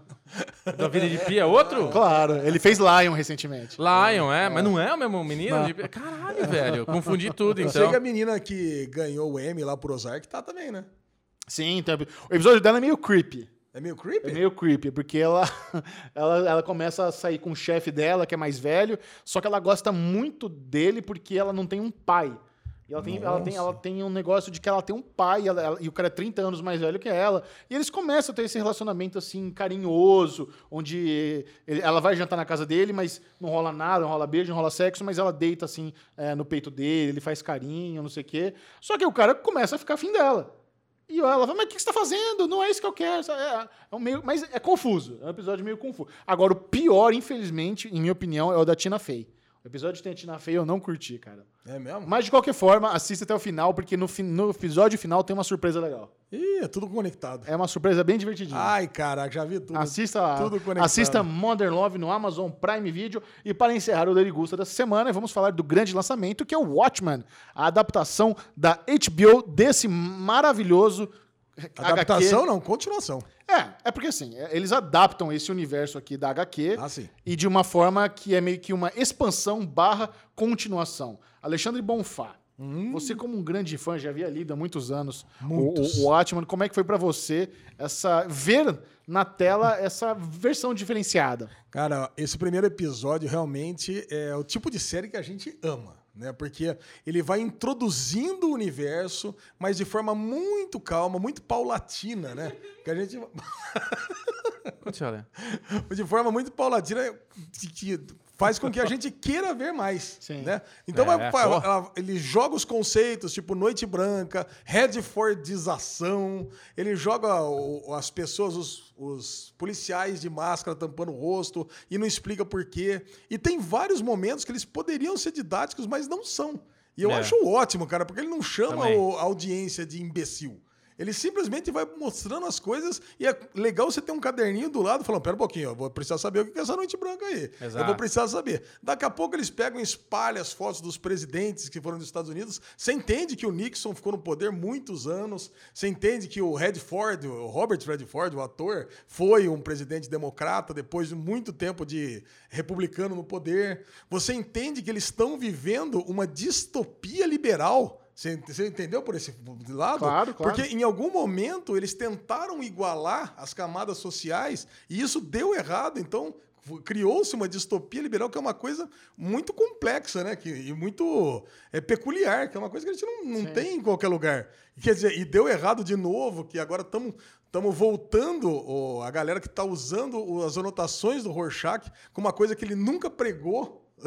Então, porra, eu achei sensacional esse primeiro episódio, cara. E talvez a grande questão aqui, se você está querendo assistir e não assistiu, é: caralho, eu nunca li HQ, não tenho a menor ideia e nem tenho vontade. Dá pra aproveitar a série? Aí nós temos Bruno Clemente, que é um cara que não leu HQ e assistiu a série, ele pode te responder essa pergunta em primeira mão. Assisti o filme The Watchmen, né? E assisti agora a série. Cara, maravilhoso, não tem o que falar. Porque o filme não. eu acho que é o que o Ale falou. Ele tem essa receita de coisas que a gente gosta de assistir. De, ah, isso que ela falou vai ser legal daqui a pouco, eu vou ter que prestar atenção. Deixa. Puta, será que esse cara aqui, então, ele tá acontecendo. Porque começa o episódio com uma cena de tipo um, brancos matando negros e sobra dois, duas crianças. Então você já fica com aquilo, putz, a gente foi pro futuro, essa criança vai É, aparecer. esse evento em 1921 é real, é o Black, Black Wall Street. Ah, É um O- ataque da Ku Klux. Klan. Houve um massacre do KKK lá em Tulsa, que lá os Caralho, caras pegaram um fato histórico. Muito louco, né? Mas enfim, então a série ela traz várias coisinhas que a HBO é craque em fazer, que é aquilo que a gente tava falando, né? Será que a gente gosta de receber episódios por semana ou tudo de uma vez? Então seria uma pena a gente ter o Watchmen tudo de uma vez, que a gente Seria, ia maratonar e a gente já amanhã estaria com tudo pronto pra falar aqui da temporada inteira, enquanto a gente pode ter essa, essa cauda longa, como o Michel Arouca gosta de falar. Vamos chamar o aviso de spoilers? Jorge? Vamos. Ah, mas é dele gusta. Não, mas é que a gente tem, um, tem a questão do, do finalzinho do episódio que é um spoiler. Hum, Ou você não quer falar sobre isso? A não ser que você não queira, não precisa. Mas como assim? Ó, o que acontece no final do episódio é um puto spoiler. O, a última cena do episódio. Sei. A pessoa que morre. O enforcado. É isso. O enforcado. Que já pô, falamos spoiler, a gente pode falar. O xerife Agora, é, o, agora, que já falou, Não. agora que chamou o spoiler, pode falar. Mas assim, ao mesmo tempo que você não precisa ser um fã ávido do, do universo Watchmen, se você for, é recheado de, de easter muito, eggs, é recheado de referências. É- é- Essa cena ali da, escola, onde a personagem da Regina King tá contando, ah, eu tenho uma padaria e não sei o quê. Cara, os ovos, você viu que forma o smiley face ali nos ovos? Não sei Sim, lógico. Você vê a- um pôster da Lula, pra você ter uma- uma- um contexto melhor, né? Em Watchmen, basicamente o que acontece é o seguinte, E estava tem a tendo... chuva da Lula. Então, por que a chuva da Lula? Essa é uma coisa que a gente pode comentar sobre isso. Tá, eu não faço a menor Em, ideia. em Watchmen, eh, se passa também num universo paralelo, onde os Estados Unidos e a Rússia estavam prestes a ter uma guerra nuclear. Ia rolar o apocalipse. E o Ozymandias, que era um dos heróis mascarados, ele é o homem mais inteligente do mundo, o cara bola, bola um plano completamente maluco. E o plano maluco do Ozymandias é o seguinte: bom, para unirmos o planeta, vamos, eu vou criar uma ameaça em comum gigantesca. Então ele, como ele tem o melhor cérebro do mundo e ele tem todos os recursos, ele desenvolve uma lula gigante e ele faz essa luta, lula brotar em Nova York e, ela, e aí começa a notícia de que está tendo uma invasão alienígena. Aí os Estados Unidos e a Rússia desencanam de fuder um outro e se unem para eliminar essa lula. Só que essa lula mata milhões de pessoas. Uma lula voadora. Uma lula voadora e, e, e graças a isso não houve a guerra nuclear. Hum. E por isso essa, essa, essas referências a Lula. Só que a- aí tem uma questão também que é uma explicação do Damon Lindelof, o criador da série. Damon Lindelof uma das mentes por trás de Lost, o criador de The Leftovers, ele que está comandando a adaptação de Watchmen. Ele explicou o motivo da chuva de Lula, porque realmente tem uma coisa, tem um, um acontecimento estranho na série, que a galera toca uma sirene, todo mundo para o que está fazendo, do nada começa a cair Lula. Mini Lulas. Mini Lulinhas. Lula, lulinhas pequenininhas, é, e elas se dissolvem depois. É. Mas eu fiquei pensando, cara, imagina o estrago na vida real se existisse chuvas es- espontâneas de mini lula. Isso como isso deve fez- devastar um monte de plantação Isso me fez pensar em Magnólia, né? Que tem a chuva do de sapo. É, pois é. E assim, o que o Damon Lindelof explica é o seguinte: é, as pessoas ainda estão com medo da Lula e, ao que parece, a fenda multidimensional que trouxe a Lula gigante alienígena ainda está aberta. É isso que as pessoas acreditam, que ninguém sabe que era um plano dos Ozymandias. E por isso que ainda tem essa chuva de Lula. Isso também explica o motivo de a série ser mais analógica. Você nota que os personagens não têm telefone celular, não têm internet, eles usam pager. É uma, uma sociedade É menos é, tecnologica, tecnologica, mente Tecnologicamente. Tecnologicamente.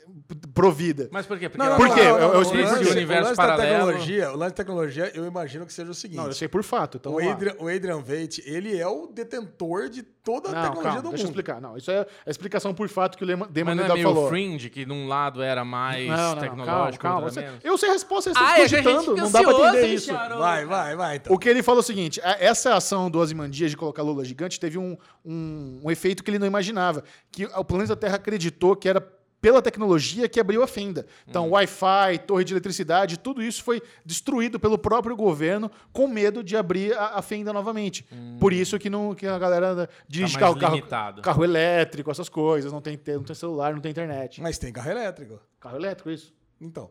Sim, eu falei do carro elétrico. É sim, mas eles, eles têm carro elétrico, mas não tem outras tecnologias. Eu imaginei que o, Adri, o Adrian Veidt, né, o, o Ozymandias, ele, com, ele é realmente um, um Bill Gates, ele é um cara que com, ele comanda toda a tecnologia do mundo. Ele estivesse segurando esse tipo de coisa. Mas é que tá. Ele Aí- controla aí um dos a easter- evolução. Um dos easter eggs mais legais é uma. Vocês notaram aquele momento que a, que a personagem da Regina King está indo pra, pra padaria pela primeira vez e o cara tá lendo o jornal? Sim. Aquele jornal passa muito rápido, mas se você dá uma pausa no jornal, a manchete está escrita: Adrian Veidt é dado como morto. Então, Adrian Veidt sum- tá- sumiu. Alguma coisa aconteceu com ele. O Zé Dias sumiu. É, e aí, outras manchetes tem ali no jornal também. É, do- dois mendigos morrem com a chuva de, de Lula. Estátua da Liberdade precisa ser fechada devido a vandalismo. Então, e aquele jornalzinho é muito legal. E aí a Caraca. gente pode agora migrar para outra grande questão da série, que é o Ozymandias naquele castelo de época. Ele está ali meio que vivendo solitário, apenas com, com os empregados, e na manchete diz que ele foi dado como morto. O que, que você vê isso, Alesão? E a gente tem um balãozinho antes, hein, Alezinho? Que é aquela hora que aparece o Dr. Manhattan, na hora que a, a, a moça lá tá contando a historinha lá da padaria, não sei o que lá. O Dr. Manhattan tá destruindo a mesma arquitetura que é a casa que aparece lá na frente. É, quando tem aquela cena do Dr. Manhattan em Marte, eles vê um castelo que se dissolve, e é exatamente o mesmo layout do castelo do Ozymandias. Que é um balão que dão no trailer, né? Mostrando o Dr. Manhattan ali, né? Por que você acha que é um balão? Ah, porque você acha que o Dr. Manhattan vai aparecer na série, que aquilo lá é uma Ah. cena e na verdade é só um Na verdade clipe. é só contando. É, É, um só clipe contando. que já é. foi, faz tempo. É, mas não quer dizer que o Dr. Manhattan não vai aparecer, né? Sim, sim, mas... Porque se a história quer- é a continuação da história dos quadrinhos, o Dr. Manhattan tá por aí. É, Tá em é Marte, Tá em Marte, né? Tá em Tá Marte. por aí não, tá em Marte. Mas ele, pô, se quiser aparecer, ele piscou o olho, ele tá Sim. aqui. Então, o Adrian Veidt, ele tá aqui, ele tá. Deve estar o quê? quantos anos também? Velho, né? Velho. Velho, velho Nossa, pra o. Jeremy Irons tá lá. O Jeremy Irons tá lá. Agora, você perguntou o que, que eu acho, o que, que eu acho dele estar no castelo? Né? É. Cara, eu acho que ele. Ele está vivendo em por, isolamento. por que, que você acha que as pessoas acham que ele morreu? As pessoas acham que ele foi dado como morto. É, imagina que é. Ele é dono da maior empresa de tecnologia do mundo. Certo. Então, se as pessoas estão achando que ele morreu, ele tá. Ele meio que abdicou da- dessa função de presidente da, da empresa. Ou, Ou desapareceu. desapareceu. O Michel tem uma teoria maravilhosa que o Ale tava fazendo eu, cocô eu, e não, não eu, tô- eu- eu não quero falar porque eu quero deixar você falar a Ah, teoria. entendi. Cara, a- Exatamente, eu não, não quero eu estragar. ó. A minha Boa, teoria boa. é que o Adrian Veidt está fora do planeta Terra. Olha só. O que me fez pensar isso, eu vi o episódio duas vezes. A primeira vez, quando a gente vê o Adrian Veidt na, série, é logo numa transição de cena, onde acabou de ter aquele incursão lá do- da polícia no rancho do- Do da, gado. da sétima cavalaria. E a- está de noite, aí, a, aí a- a Regina King tá toda feliz lá que o cara não morreu, a nave caiu, né? A, a arte caiu, o chefe de polícia saiu da nave, tá todo mundo vivo, eles estão dando risada. Aí a, a câmera começa a mostrar o céu, as estrelas, aí começa a rodar meio que fosse um globo e as estrelas se transformam ali naquela paisagem verde onde o Adrian Veidt está, isolado de todo mundo. Essa transição de estrelas e rodando como se fosse um planeta É como- me fez pensar que ele está fora do planeta Terra. Não, e faz todo Caraca. sentido, né? No- no- normalmente os filmes, quando vai esse negócio pra estrela, assim, é que realmente É. tá indo pra algum lugar, né? Sim. E tem uma surpresa. Eu já vi o segundo episódio também lá no escritório da HBO. Tem uma surpresa muito legal sobre aqueles, aquela galera ali onde ele tava morando, Os sobre mordomos os dele. mordomos dele, sabe? Tem um. É tudo robô. tem um, tem, tem, tem, Eu falei tem, um- ele, tem, falei, meu Westworld, ele falou, ah. Ah, tem um twist bem legal que agora vendo de novo, tem até pista, bem interessante. Então, e ele fala que tá escrevendo uma novela, Uma tá escrevendo uma peça que o nome é o pai do relojoeiro. Filho do relojoeiro. Filho do relojoeiro é o Dr. Manhattan, Essa, né? ó, Bubu, essa Ah, é. quem viu o filme viu, né? Orgulhoso. Muito bom. Mas é um easter egg. Sim. Puta, muito bom. É só isso, tem a dizer? Acho que só. E o que, que vocês, vocês ficaram surpresos com a morte do chefe de polícia que é enforcado? É, então, aí eu fiquei confuso, Eu não- eu não na fiquei- verdade. é, eu não fiquei por uma coisa, né? Se você prestar atenção na música do Oklahoma, tem uma estrofe da música que diz que poor, poor dead, poor dead sheriff. Legal. Então ali você, ali você já imagina que vai acontecer alguma coisa. Isso é um dos foreshadowings. Outro foreshadowing é quando eles estão ali na reunião. o quê? Foreshadowing é quando pre... é algo tá, tá É prevendo o que vai spoiler que acontecer. você falou? É. Ah, Quando ele tá ali na, naquela reunião dos policiais, ele libera o uso de arma e o panda fala: Você está cometendo um erro, chefe. E o que, que ele responde? É, é o meu funeral. Ah caraca, isso, isso eu não tinha percebido. Pois é.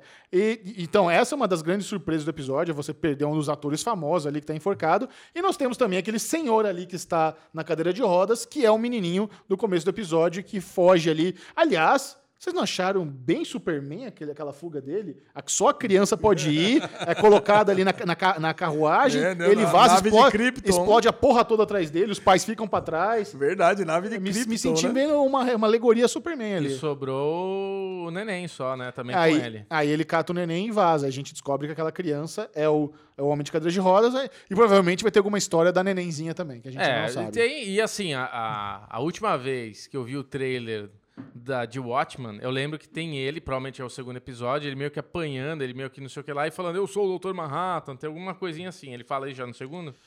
Ele fala, não, fala no primeiro isso? É ah, não, é no segundo, não. é no segundo. É no segundo quando ela, ela prende ele, aí lá na padaria. Não, conta! Não, é só isso.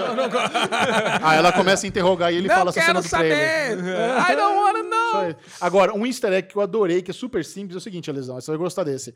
Quando a Regina King vai digitar a senha ali no cofre dela pra ela entrar na pasta secreta, Hum. ela digita 1985. É 1985 o ano que foi feito. é o ano do Watchman, O ano que foi feito história. Watchman. Muito É. bonito. Muito, muito bonitinho. Cara, muito bom, cara. Tô muito empolgado pro Watch. Eu vou ver de novo esse primeiro episódio. Vale a pena ver duas vezes. Eu vi Vou duas vezes, novo. fiquei bem feliz. Vale a pena ver de novo. Muito provavelmente, nos próximos dias, teremos vídeo exclusivo de Watchman no canal de Série Maníacos com a Mikan. Não sei. Fica aí a dica, talvez tenha, eu talvez não sei, tenha. vai ter. É, vai ter. e aí agora, Lesão? Bom, agora nós vamos entrar na parte do Derivado Cast de séries mesmo, Falar com spoiler. Série com spoiler. Agora vamos chamar o spoiler de verdade. Spoilers! Começando com a pior série da semana, Mr. Robot. Nossa, e pior série da Ah, semana. Que é isso, meu Deus? série, série maravilhosa. Cara, série maravilhosa, episódio maravilhoso esse segundo. Eu vi três vezes esse episódio, cara, e Você é achou tudo demais. isso? Pô, você não achou? Ô, louco! Que que é Teve isso? pós- pós-crédito lá, cenas pós-crédito? Não, não teve cena Ah, bom, porque pós-crédito eu dessa vez. desliguei. Eu, es- eu lembrei agora que... Você consegui, aliás, você conseguiu de, acabar de ver o episódio? Porque eu, eu, Acabei, acabei, acabei. Assistiu em Porra. prestação esse episódio Puta, aqui. assisti metade e depois terminei. O Bubu Foi- primeiro ele viu a Dilma mandou pra gente, logo na. na Viu na a Dilma? É, a a cena da Dilma. Ah, né? É, Ele tem ma- a Dilma lá com os presidentes e tal. Pô, achei legal. Cara, esse episódio, na verdade, ele foi, ele foi bem pautado, né? Foi 15 minutos ali do, do Price contando a historinha do, do White Rose pro Elliot. Depois o, teve toda a parte da Dominique Del Piero lá tendo que, tendo que agir pelo Dark Army e todo o luto lá, do, o luto e, o- e a reaproximação do Elliot com a, Irmã. com a Darlene depois da morte da mãe. Foi só isso. O episódio foi simples, mas que teve um cliffhanger no final de explodir a cabeça de todo mundo, né? Mas eu Já- quero saber de Alexandre Bonfá se você chorou quando você escutou a vozinha deles no Walkman. Não. Por quê? Não, não Ah, chorei. porque você chora, Lê. Os dois. Não, não, não, eu as choro. três crianças, a Ângela, mamãe, não sei o Mamãe. quê. E eles lá. Conta pra turma o cliffhanger. O cliffhanger é o seguinte: no final do episódio, a Darlene ela tá conversando com o Elliot ali na, quando tá pegando as cinzas da mãe. Uhum. E ela fala que o que, que ele achou do Vera ter voltado, coisa e tal. Aí o Elliot faz aquela cara de estranheza E já olha com cara brava pro Mr. Robot, né? Fala, "Ô, caraca, eu achei aquela cara de por que você não contou, né? E a Darlene, que já sabe da, da interação dos dois, fala assim, pô, preciso me preocupar com ele ainda, né? Ele fala assim, não, não, tranquilo, agora vai saindo para frente aqui, eu preciso ter um papo aqui com o meu amiguinho. Porra, aí ele fala assim, caramba, mas eu achei que a gente estava numa relação de confiança, né? O Elliot conversando com o Mr. Robot nessa nova relação dos dois. Ele falou assim, não, mas eu não, não foi para mim que ela falou, não. Temos uma terceira personalidade, Alexandre Bonfá? Temos uma terceira personalidade. Ele chega à conclusão que se não falou para um e não falou para o outro, só pode ser para uma terceira persona. Que é uma coisa que a gente vem falando desde a primeira temporada, né? Sim. Se na primeira temporada a gente duvidava de todo mundo, né? Puta, a gente duvidou da, do F-Society inteiro, duvidou do Mobley, da Trenton, do, da própria Darlene, coisa e tal. E depois, o principal alvo da minha dúvida era o Tyrell. Sempre foi, né? Puta, Sem, se você voltou a cravei- pensar nisso também, né? Eu cravei o Tyrell, a gente tem uma aposta, inclusive, né? Sim. Que você ganhou, porque não pode ser mais o Tyrell depois que aconteceu na terceira temporada. Mas agora volta, Chechel. Vai e ser aí- a mãe. E a gente. Não, mãe não. Vai ser a mãe. Como a mãe, Chechel? Trouxeram a mãe por causa disso, que ela vai ser a terceira personalidade. Eu achei que era mãe também. Por que a mãe? Porque é o que o Michel acabou de falar. Acabaram Estão falando tanto da mãe agora, que tem um segredinho, que o cofrinho, que não sei o que lá. Vai Cara, sabe por que que não pode ser a mãe? Por quê? Aí eu já mato aqui. A última cena do episódio é, a, é a, aquela sala do 1% do 1%, que é, que é uma das primeiras cenas da primeira temporada. Sim. E ali aparece a mãe, a, a mãe mesmo, com o Elliot criança. E aí ela, ele pega e vira assim, e aí? É, vamos ter uma reunião aqui, não sei o que lá. Ele falou assim: não, não vamos ter ainda porque, ele, é, porque eles não estão prontos ainda. Ele, não- ele não vai chegar. Aí ele pergunta quem? Porque Rim não vai chegar. Rim, ele. Sim. Entendeu? Aí, ele, aí o menino fala, Elliot pergunta quem? É Elliot? Ela fala não. Aí ela, ele pergunta, Mr. Robot, o menino? Não. The other one. Então é que é Rim, é um homem, é uma, uma Tá. persona masculina. Tá bom. Não pode ser, um- não pode ser uma Mas, mulher. mas é interessante Porque ter essa mediação. pensei- Mas entre- é porque assim, aquilo ali, beleza, representa a cabeça dele. É. E tem a mediação da mãe, a mãe não tá lá? A mãe tá lá. Era A a mãe mãe, tá que lá. tava falando. Então, então, mas a mãe não ser uma personalidade, tô dizendo. A mãe, não, é, bom, ela não, ela com Sei certeza não, não, hein, é. Agora, o- uma coisa que eu pensei, eu pensei antes de escutar essa parte no final, que era a própria Darlene. Aí eu peguei, e voltei, assisti a segunda vez o episódio, olhando todas as interações que tava o Elliot e a Darlene pra ver Tinha uma terceira junto com a Darlene. é, é, não, pra ver se a pessoa tava conversando com os dois. E não tava, cara. Tanto na casa lá de. A casa de idosos lá que morava. A casa de repouso que morava a mãe. Quando ela tá conversando, a mulher, com eles, né? Com, com os dois, você pode ver que ela não conversa como se estivesse conversando com duas pessoas. É como se estivesse com uma pessoa só. Tanto que um responde um de cada vez, ela olha sempre para um lado só. Depois, no banco, a mesma coisa. Tá a Darlene sentada, o Elliot de pé. E ela fala assim: ó, se você quiser um momento para você pensar, pode ficar à vontade. Que ela tenta pegar lá o cofre. Você ficou esperto com o sexto sentido já, né? Não sei sentido, eu quero saber, bom, eu, eu, deixa eu dar uma olhada para ver se vai ter alguma coisa. De- morreu? depois eu, eu achei que sim. Eu achei que a Darlene tivesse. Eu acho que o Ve- eu achei que o Vera tivesse matado a Darlene no Ah. último episódio da temporada passada e ela tinha se transformado na terceira persona. E, inclusive, mas e quando ela começa a contar sobre todas as, sobre tudo que ela sabe sobre a Susan Jacobs para ele, eu achei que era uma alegoria sobre ele deduzindo que ela, que ela teria matado, que a Darlene tivesse matado, que o F-Society tivesse invadido a casa e tudo mais.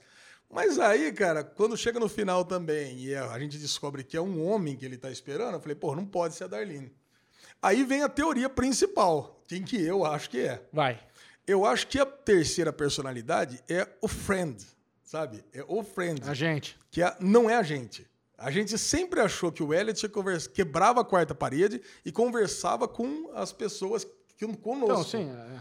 Mas ele na- aí eu cheguei à conclusão que ele não conversava conosco. Ele conversava com um amigo imaginário que tinha uma imagem física mesmo. E essa imagem física era a imagem do Sans Mail. Por isso que ele pegou, no final do primeiro episódio, ele viu o Sans Mail ali.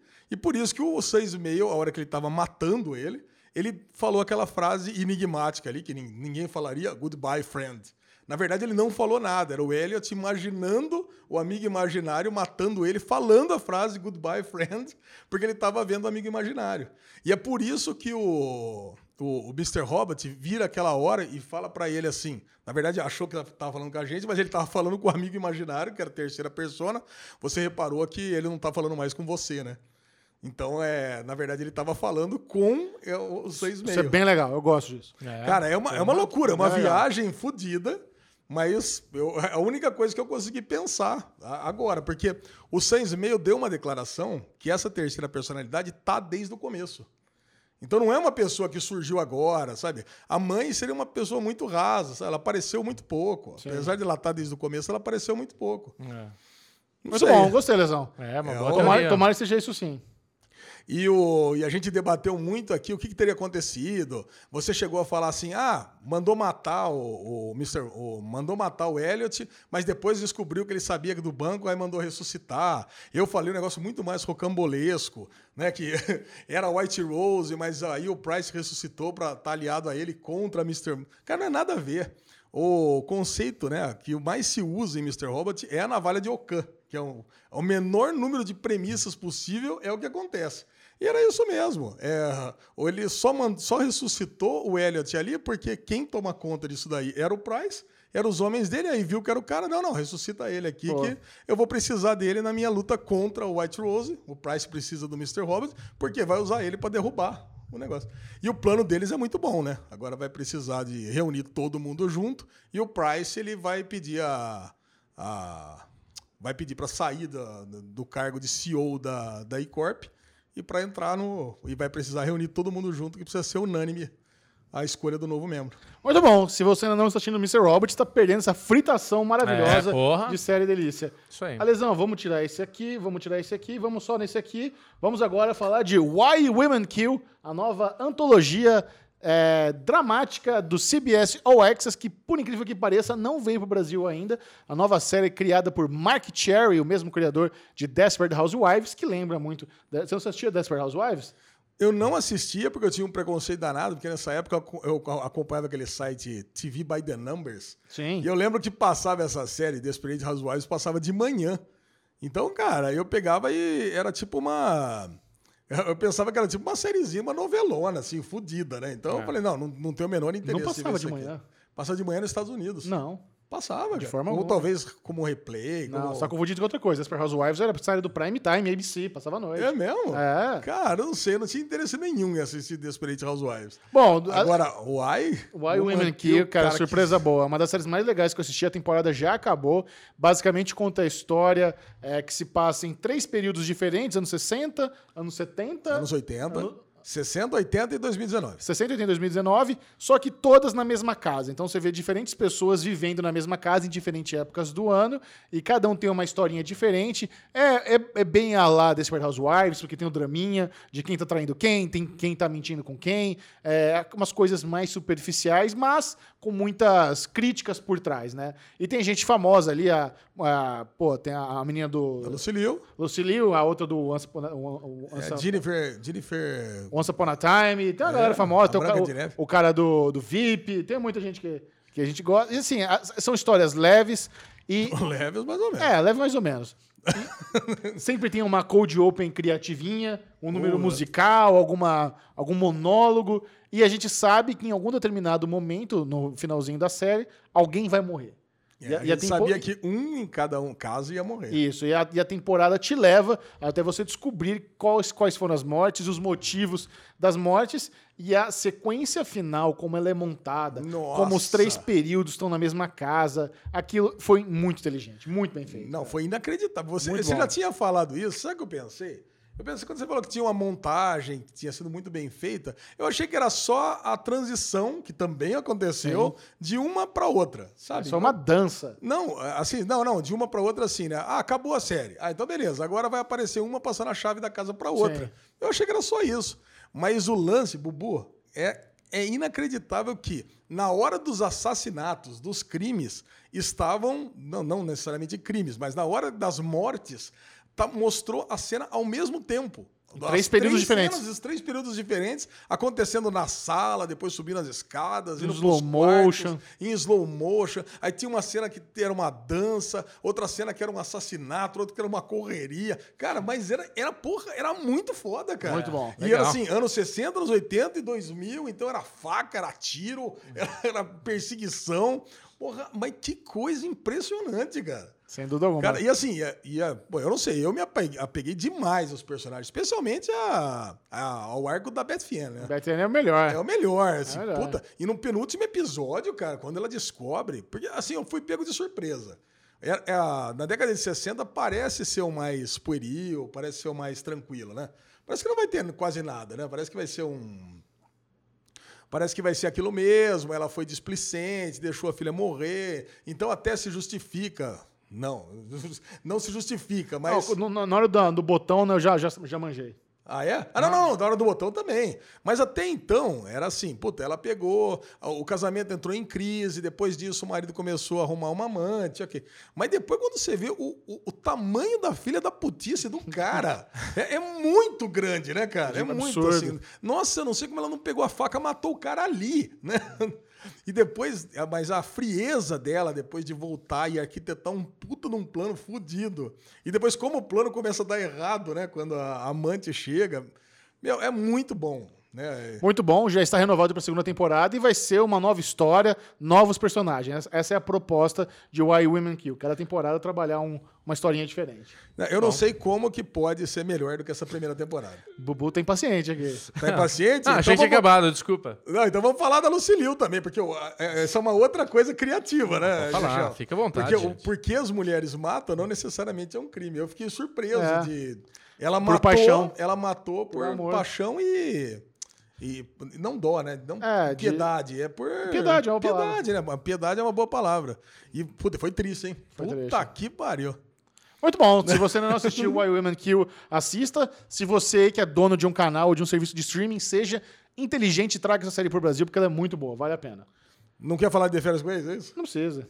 Porque foi muito ruim, né? Não, é que Eu só queria falar isso, eu tô, acho que eu tô abandonando Férias com eles essa temporada. já, saiu o Picon, não quer mais brincar. Não, pelo amor de Deus. Primeiro, muita gente mandou pra gente comentários Não dizendo pra que a falar. gente, a gente tá que nem bobo aqui falando. eh, Ah, tentando- é. Isso é legal de falar. A gente tava falando de férias com eles aqui na semana passada, tentando entender, não, saiu, não saiu, o Chechel. Por dando- que saiu? Porque Teorias. saiu, no final das contas, era no contrato deles. Tava divulgado já que eles tinham contrato só para aqueles episódios. Pô, É. Então eles deram uma puta de ator, oh, a gente saiu. Eles já sabiam que ia sair. É. E aí saiu os dois, acabou as tretas. Então foi um episódio chatíssimo, cara. Mas ah, calma. mas vai começar de É, novo. calma. Quarto Sempre, episódio já deu de entender que vai ser treta. sempre entra um ex que fode o rolê inteiro. Ah, é? É. E Então tem você a tá levando Rebeca Barraqueira. Rebeca não, Rebeca que saiu. Aquela mina barraqueira lá, que daqui a pouco ela arruma treta com alguém. Ah, eu, eu sei que achei muito ruim esse episódio, Ó, esse terceiro. nós vamos fazer um teaser de um filme que nós vamos comentar só na semana que vem, que é A Lavanderia, Porra. o novo filme do Soderbergh com a Meryl Streep, que está na Netflix.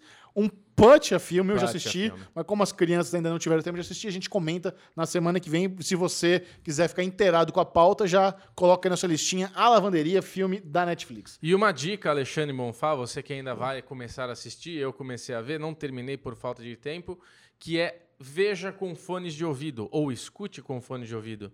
O começo da, do episódio é uma brincadeira com esquerdo e direito. Ah, não, não- realmente não sabia. É, então. Então começa o Antônio Bandeiras de um lado, depois o outro ator do lado esquerdo, depois um do outro, do outro lado. É legal, Vamos chamar cara. o cara de Gary Oldman, é Obrigado. foda. Gary Oldman, nosso querido Gordon, né? o- Tudo bem, é uma boa, boa referência. É. Bom, eu queria fazer aqui um breve comentário sobre o Derivado Lê, o pior clube do livro da, internet, da internet. Não, deixa pra semana que vem. Por quê? Ah, você vai reler? É, vou reler. Bom, Alexandre Bonfá, meu grande amiguinho, me deu de presente a HQ Sandman, de Neil Gaiman. Eu já li aqui o primeiro volume, só que a Lesão quer reler pra poder comentar. Pronto. Vou, vou falar pra você que Neil Gaiman é um homem perturbado, né, velho? Muito, muito. Puta que pariu. Esse homem e o Stephen King, se eles se unissem, faziam Só uma coisa, onde que acaba esse? Acaba com ele recuperando o Elmo? Sim, acabou que reparou tudo. Ah, recuperou tudo. Recuperou tudo. Então acaba com ele voltando do inferno. Isso. Puta, cara, essa cena, eu quero saber só o que você sentiu, Xixi. Cara, é, Ele, ele disputando com o Choronzon, o, o Elmo, né? Sim. Puta, é demais essa cena. é muito bom. Bonito? É, é uma, é uma viagem inacreditável no Desseverso, inclusive. Né? Eles traz o, traz o Constantine, menciona a Liga da Justiça. É uma loucura, cara. Eu, eu quero ver como é que vão adaptar essa porra dessa série. Vai ser um animal. Com esse pensamento, Alexandre Bonfá, leve-nos para casa. Vamos encerrar o derivado do cast de hoje com o bloco Ninguém Se Importa. Posso Vamos dar um lá. Ninguém Se Importa rápido? Pode, lógico. Peraí, Bubu abrir aqui. fica fazendo pauta paralela no celular toda hora. Zero paralela, que eu recebi um negócio aqui que eu achei tão legal. Filho de Vitória Beckham está namorando ex-sósia da própria mãe. Filho da Vitória. Ah, legal, não é? eu ver a né? foto. Aqui, ó. Vai ser bom mesmo. Puta, pior que... Mas calma, essa é a Vitória Beckham. Não, essa, não Essa é sei. essa é a essa aqui minha, é, é. é. À esquerda, Phoebe Torrance, nova namorada de Brooklyn Beckham. À direita, o rapaz com a mãe, Puta que Vitória. pariu, esse moleque vai ter que fazer muita terapia com comple- complexo de Édipo, filho da puta. aí, Imagina cara. só, metendo a bronha na mãe. Ô, Que que, isso?